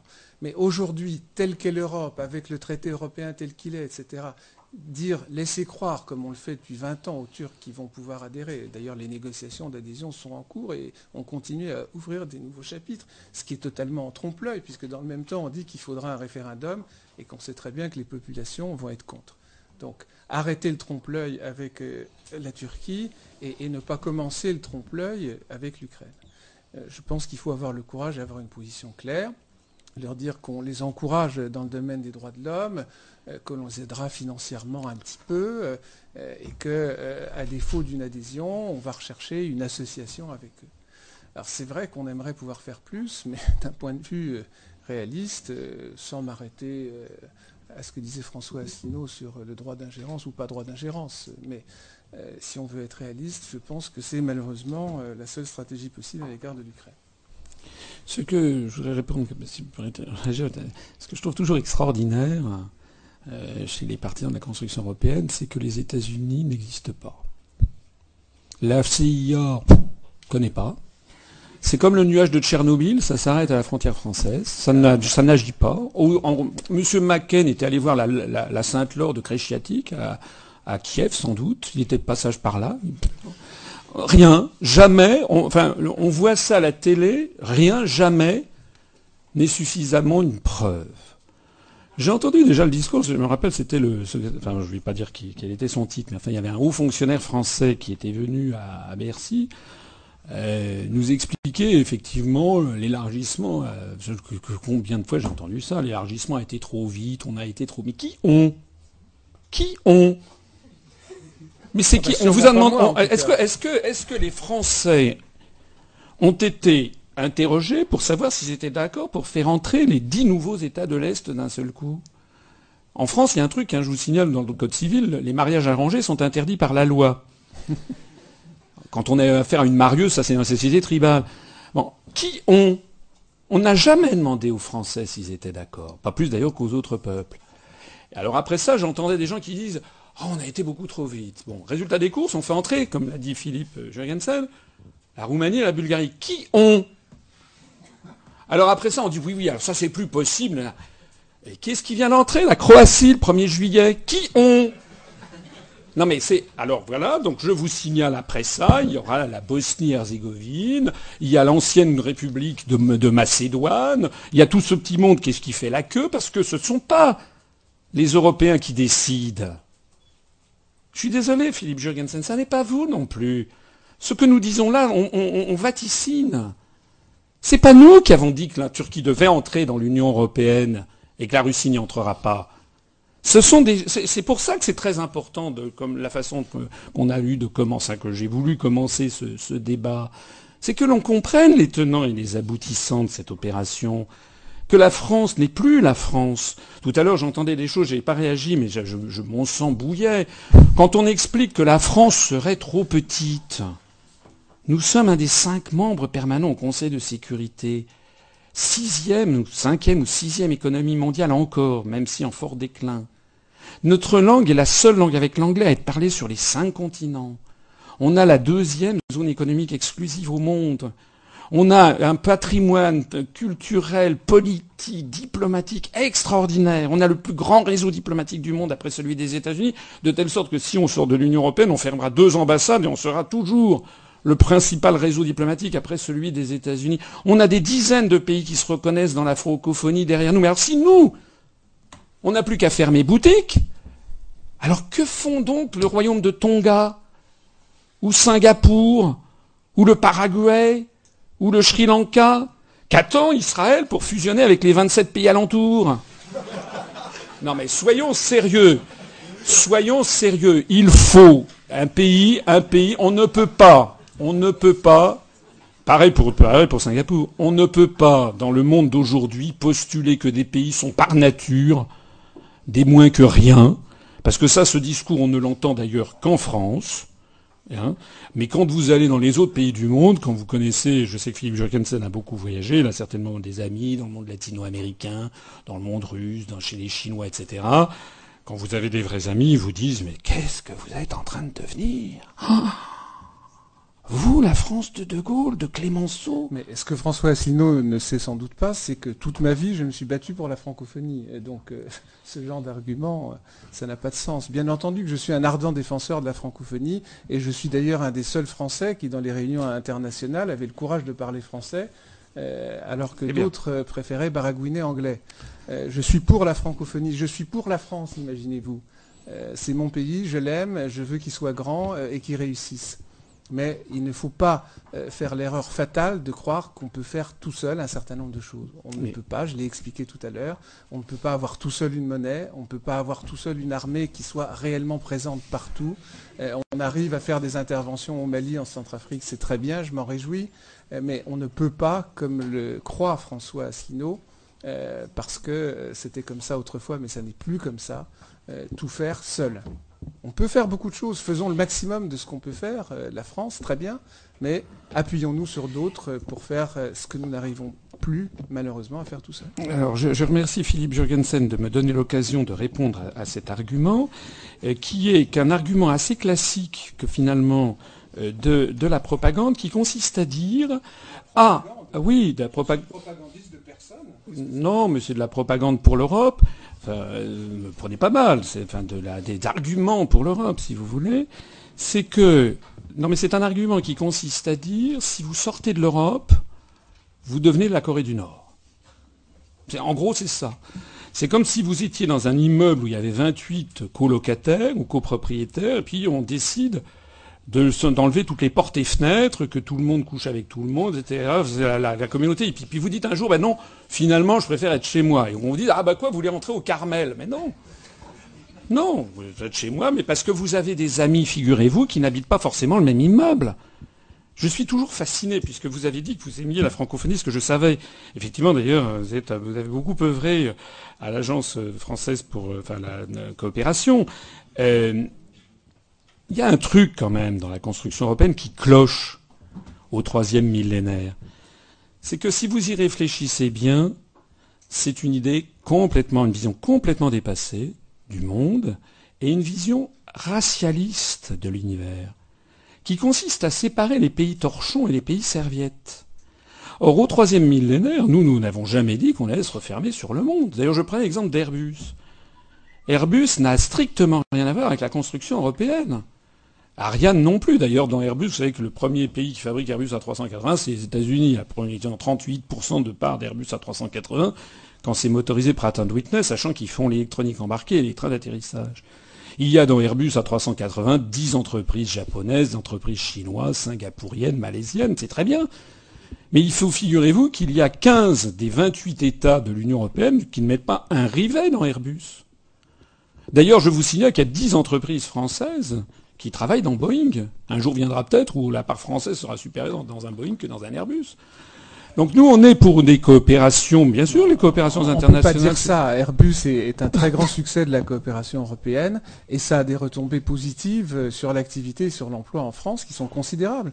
Euh, si vous regardez un peu les journaux économiques, vous verrez que le secteur euh, le plus prospère en France en ce moment, c'est le secteur de l'aéronautique et ça irrigue un très grand nombre de sous-traitants et d'emplois et, d'entreprises. En France, euh, on n'a pas déplacé la production d'Airbus, contrairement à ce que disait François Asselineau tout à l'heure, euh, dans, le reste du monde. Euh, partiellement, parce que Airbus, comme toute entreprise, a une stratégie qui consiste parfois à se, rapprocher des lieux de consommation. En attendant. mais Airbus est un succès européen et un succès français extrêmement positif en termes d'activité et d'emploi. Ça dépend de ce qu'on appelle européen. Ça dépend de ce qu'on appelle européen. Parce que pour beaucoup de gens, l'argument Airbus ou l'argument Ariane sont des arguments en faveur de la construction européenne. Or, j'insiste sur le fait que vous avez des États qui ne sont pas dans l'Union européenne, qui sont dans Airbus. À commencer par les États-Unis d'Amérique. Ça a été fait, l'Airbus A380 a été fait à Wichita, dans le Kansas, le bureau d'études. 38% de part de marché américaine. Il y a la Chine, il y a Singapour, etc. Alors que la, Lituanie, la Slovaquie, la Hongrie mettent pas une, vis dans Airbus. Mais les centres de décision principaux sont européens, tout le monde le sait, et, essentiellement franco-allemands. Non, mais ça veut dire que ça veut dire, j'insiste, hein, ça veut dire que sortant de l'Union européenne, nous, serons toujours dans Airbus.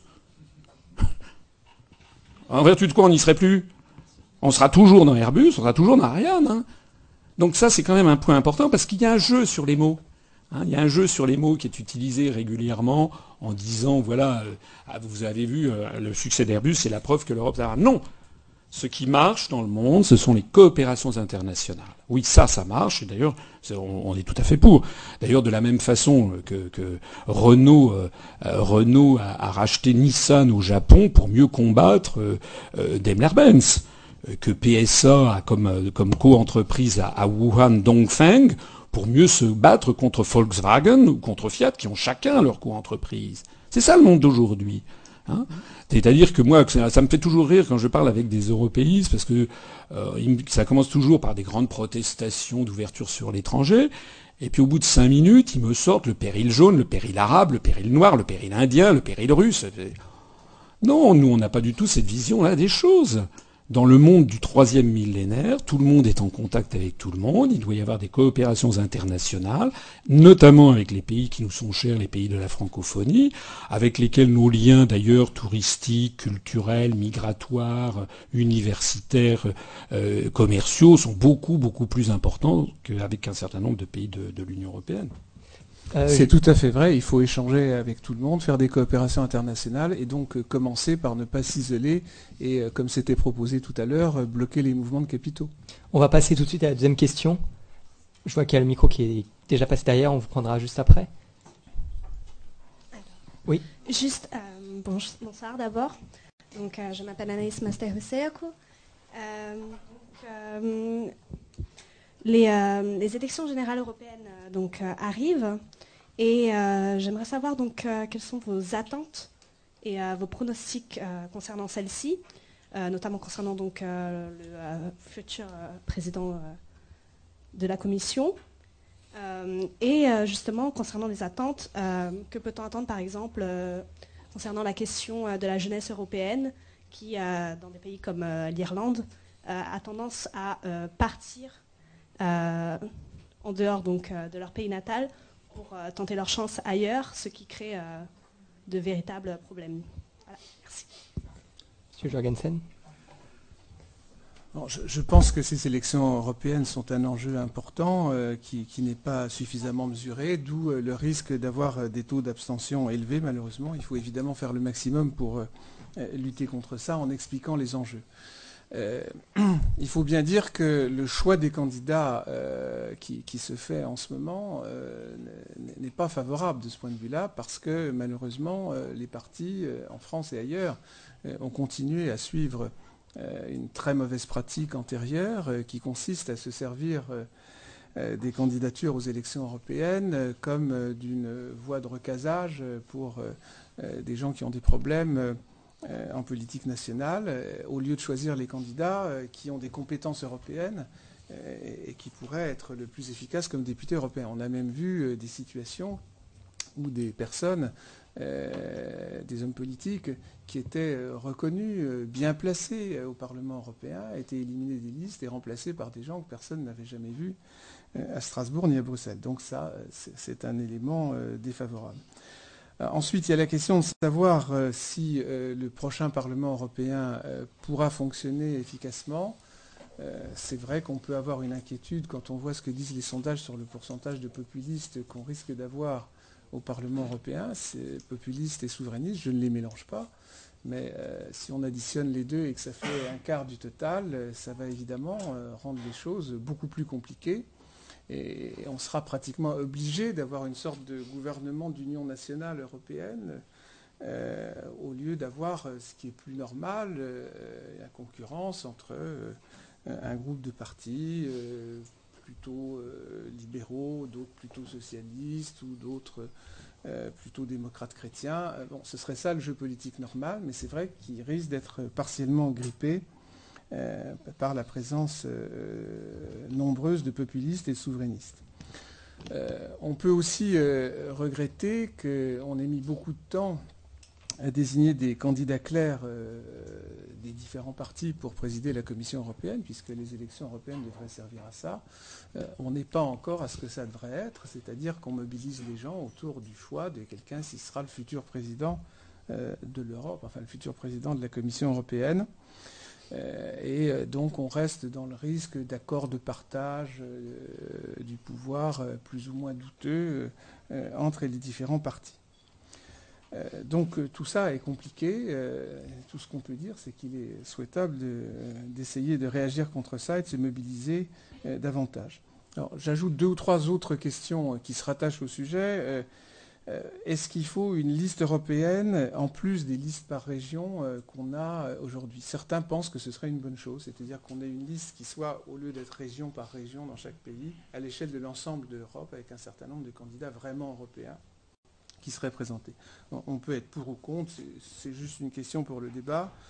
Une autre question qui a été parfois posée, est-ce qu'on ne pourrait pas découper un certain nombre de régions à cheval euh, sur des frontières européennes. C'est-à-dire, euh, pourquoi pas une circonscription dans laquelle il y aurait un morceau du Luxembourg, de la Belgique, de la France, enfin, des choses comme ça.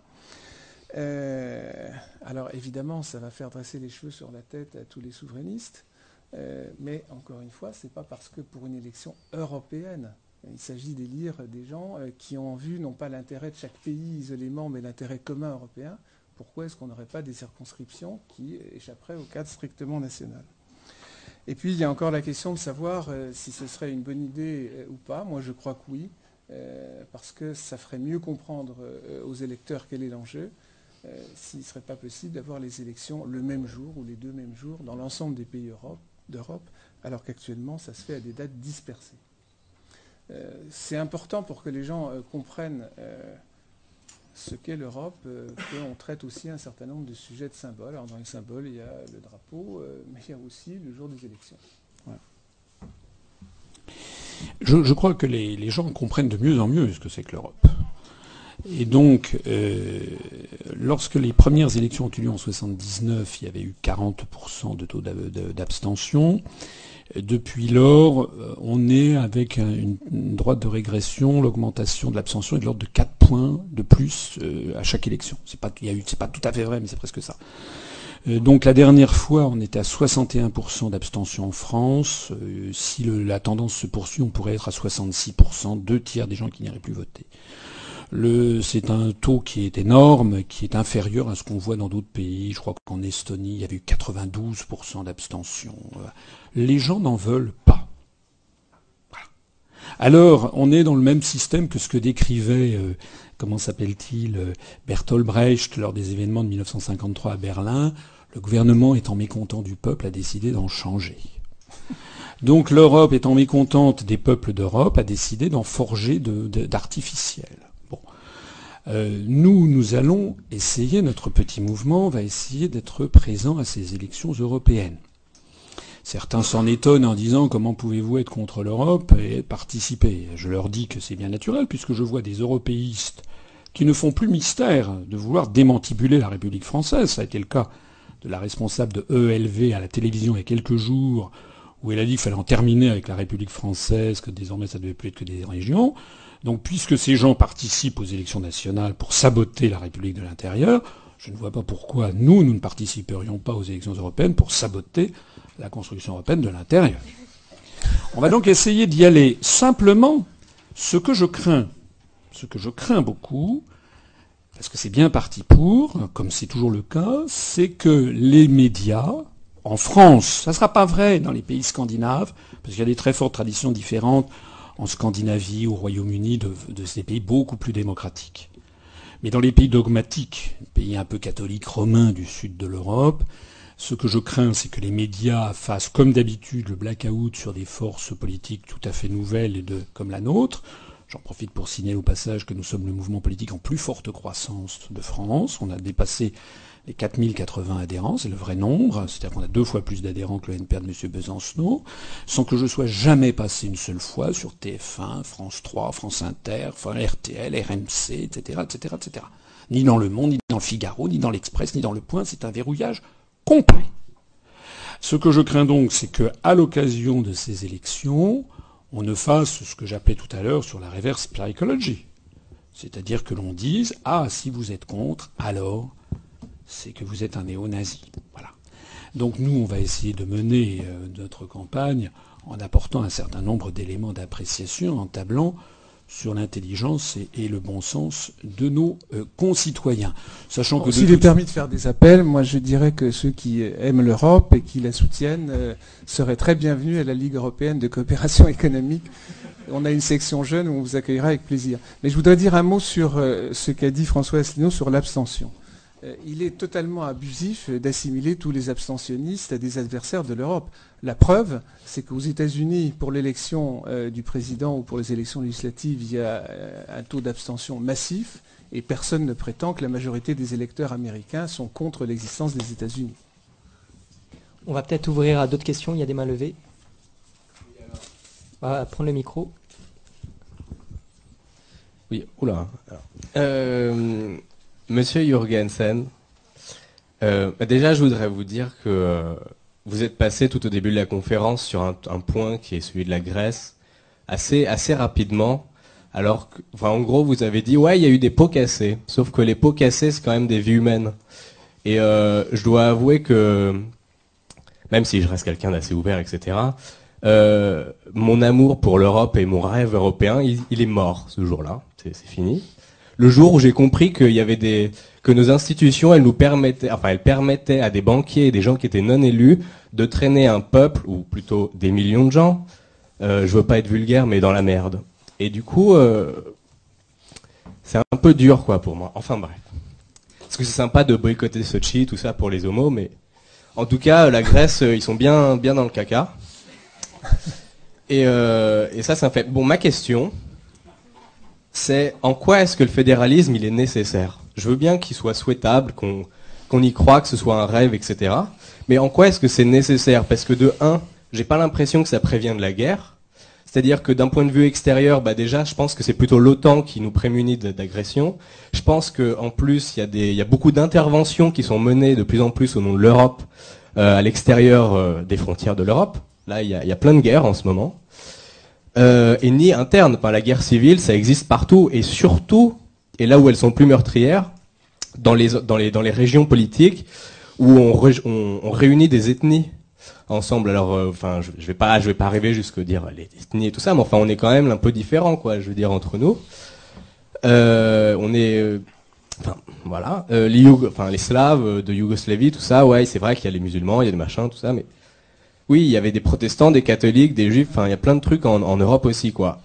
Euh, là aussi où je veux, où je, où je pose une question, c'est pourquoi est-ce qu'on aurait besoin de se prémunir contre des problèmes qui sont causés justement par des institutions européennes?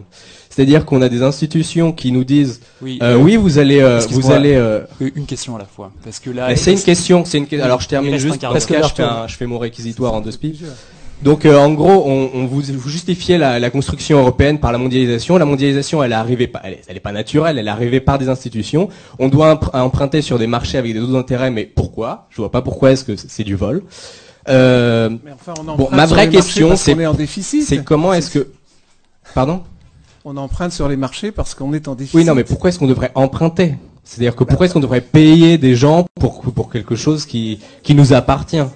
Oui, monsieur. Bon, euh, ensuite, mais mais c'est surtout, mais ok, je vais je, je vais arrêter de, non, de excusez-moi, tout parce ça. Que sinon, là, on va tourner, donc on va demander une réponse à monsieur pourquoi, Jorgensen. Comment est-ce que vous comptez euh, assurer la diversité des juste par la fédération, par le marché commun euh, Nous, Français, on n'a plus le droit d'avoir notre régime de sécurité sociale. Euh, on n'a plus le droit de oui, oui, monsieur, oui, oui, oui, c'est bon. Je peux, euh, oui, je on, peux poser la question. On a compris la question. On n'a pas le temps. Euh, deux questions. On, on a ouais. compris la question.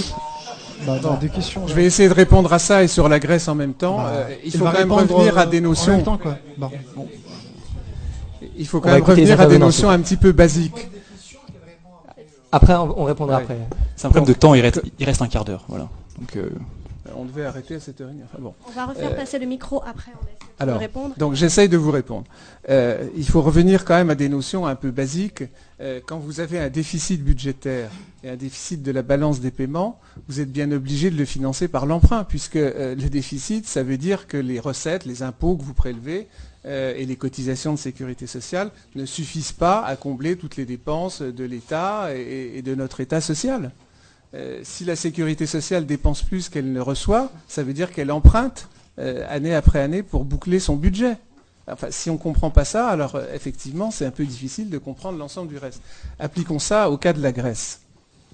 La Grèce, au moment où est arrivée euh, euh, la catastrophe, euh, avait un déficit de sa balance des paiements de 10% du PIB à peu près, c'est-à-dire un déficit colossal. Elle avait un déficit budgétaire également colossal. si elle avait dû se débrouiller toute seule, vous croyez qu'elle aurait évité l'horreur économique? Ça aurait été pire, c'est ce que j'ai essayé de vous expliquer tout à l'heure. Avec quoi est-ce qu'elle aurait bouclé son budget? Soit en diminuant les dépenses massivement, soit en augmentant les impôts massivement, soit en essayant de continuer à emprunter à des marchés qui n'auraient refusé de lui prêter, évidemment. On vous entend pas, Pas aussi micro. massivement. Euh, L'intervention de l'Europe a permis euh, d'adoucir. Et puis, je ne dis pas qu'elle ne soit pas extrêmement amère. Je dis simplement que ça aurait été bien pire si la Grèce avait été toute seule. Vous avez l'air de croire qu'on peut, par un coup de baguette magique, rééquilibrer un budget, rééquilibrer une balance des paiements. Mais pour prendre la balance des paiements, un déficit de balance des paiements, ça veut dire que l'extérieur, d'année en année, vous prête ce qu'il faut pour boucler votre balance. Euh, L'extérieur ne va pas accepter de le faire et ce n'est pas un complot des marchés internationaux. C'est tout simplement que si vous ne gagnez pas assez pour couvrir vos dépenses, il faut bien vous empruntez à quelqu'un. Si un pays n'équilibre pas sa balance des paiements tout seul, ça veut dire qu'il compte sur les capitaux extérieurs pour euh, le financer. Il n'y a pas à échapper à ça. C'est pas la faute de l'Europe si la Grèce s'est trouvée dans cette situation. C'est parce qu'elle a tout simplement trop dépensé par rapport à ce qu'elle gagnait, aussi bien à l'intérieur pour équilibrer son budget qu'à l'extérieur pour équilibrer sa balance des paiements. Quant à, l'existence des guerres, alors là vraiment je ne comprends pas l'argument, parce que euh, les guerres dans lesquelles euh, nous sommes engagés actuellement, euh, au Mali et en Centrafrique, nous y sommes allés tout seuls. Je crois d'ailleurs qu'on a eu raison d'y aller. Je crois même qu'on a eu raison d'aller en Libye, même si c'était périlleux pour un certain nombre de raisons. Mais en tout cas, on a eu raison d'aller au Mali, et en Centrafrique. Mais dans tous ces cas, on l'a fait tout seul. Et on est en train de demander, au contraire, à l'Europe de se montrer solidaire avec nous et, de nous alléger du fardeau. Mais dire que c'est de la faute de l'Europe si on est engagé dans ces pays, c'est exactement le contraire de la réalité. Je suis désolé, on va devoir euh, terminer parce que le bâtiment ferme bientôt, en l'occurrence dans moins de 10 minutes. Donc euh, nous n'allons pas prendre d'autres questions et terminer cet événement. Je vous remercie encore une fois euh, d'être présent ce soir. Nous allons continuer le débat en dehors de cette salle, en dehors de ce bâtiment, dans la brasserie dehors, où on continuera euh, le débat. Si vous voulez un dernier mot, mais vite parce que Voilà, fois, ça- ça, simplement sur la Grèce. La, la- la Grèce était un petit pays d'Europe du Sud qui se portait très bien, qui est entré, qui est entré, Très bien avec dans- des déficits pareils. non, qui- non, qui se portait très bien avant d'entrer dans l'euro. C'était un pays qui se portait très bien, qui avant d'entrer dans l'euro, l'entrée dans l'euro a été euh, a été peu rendue possible, a été rendue possible par des comptes falsifiés par Goldman Sachs et par M. Papademos. Toute la presse britannique, euh, américaine l'a dit. Ensuite, étant dans l'euro, les Grecs ont pu effectivement, comme il n'y a plus la sanction du marché d'échange, acheter en veux-tu en voilà aux Allemands et se sont retrouvés dans une situation qui est une catastrophe. On ne peut pas dire que l'euro n'est pour rien dans la catastrophe de la Grèce actuellement. Ça n'est pas vrai. Je voudrais terminer, puisque tout le monde est en train de, terminer, je voudrais, je voudrais dire deux choses quand même, si on me le permet. C'est que ce qui signe la mort de l'euro à venir, dont on n'a pas parlé, c'est Target 2.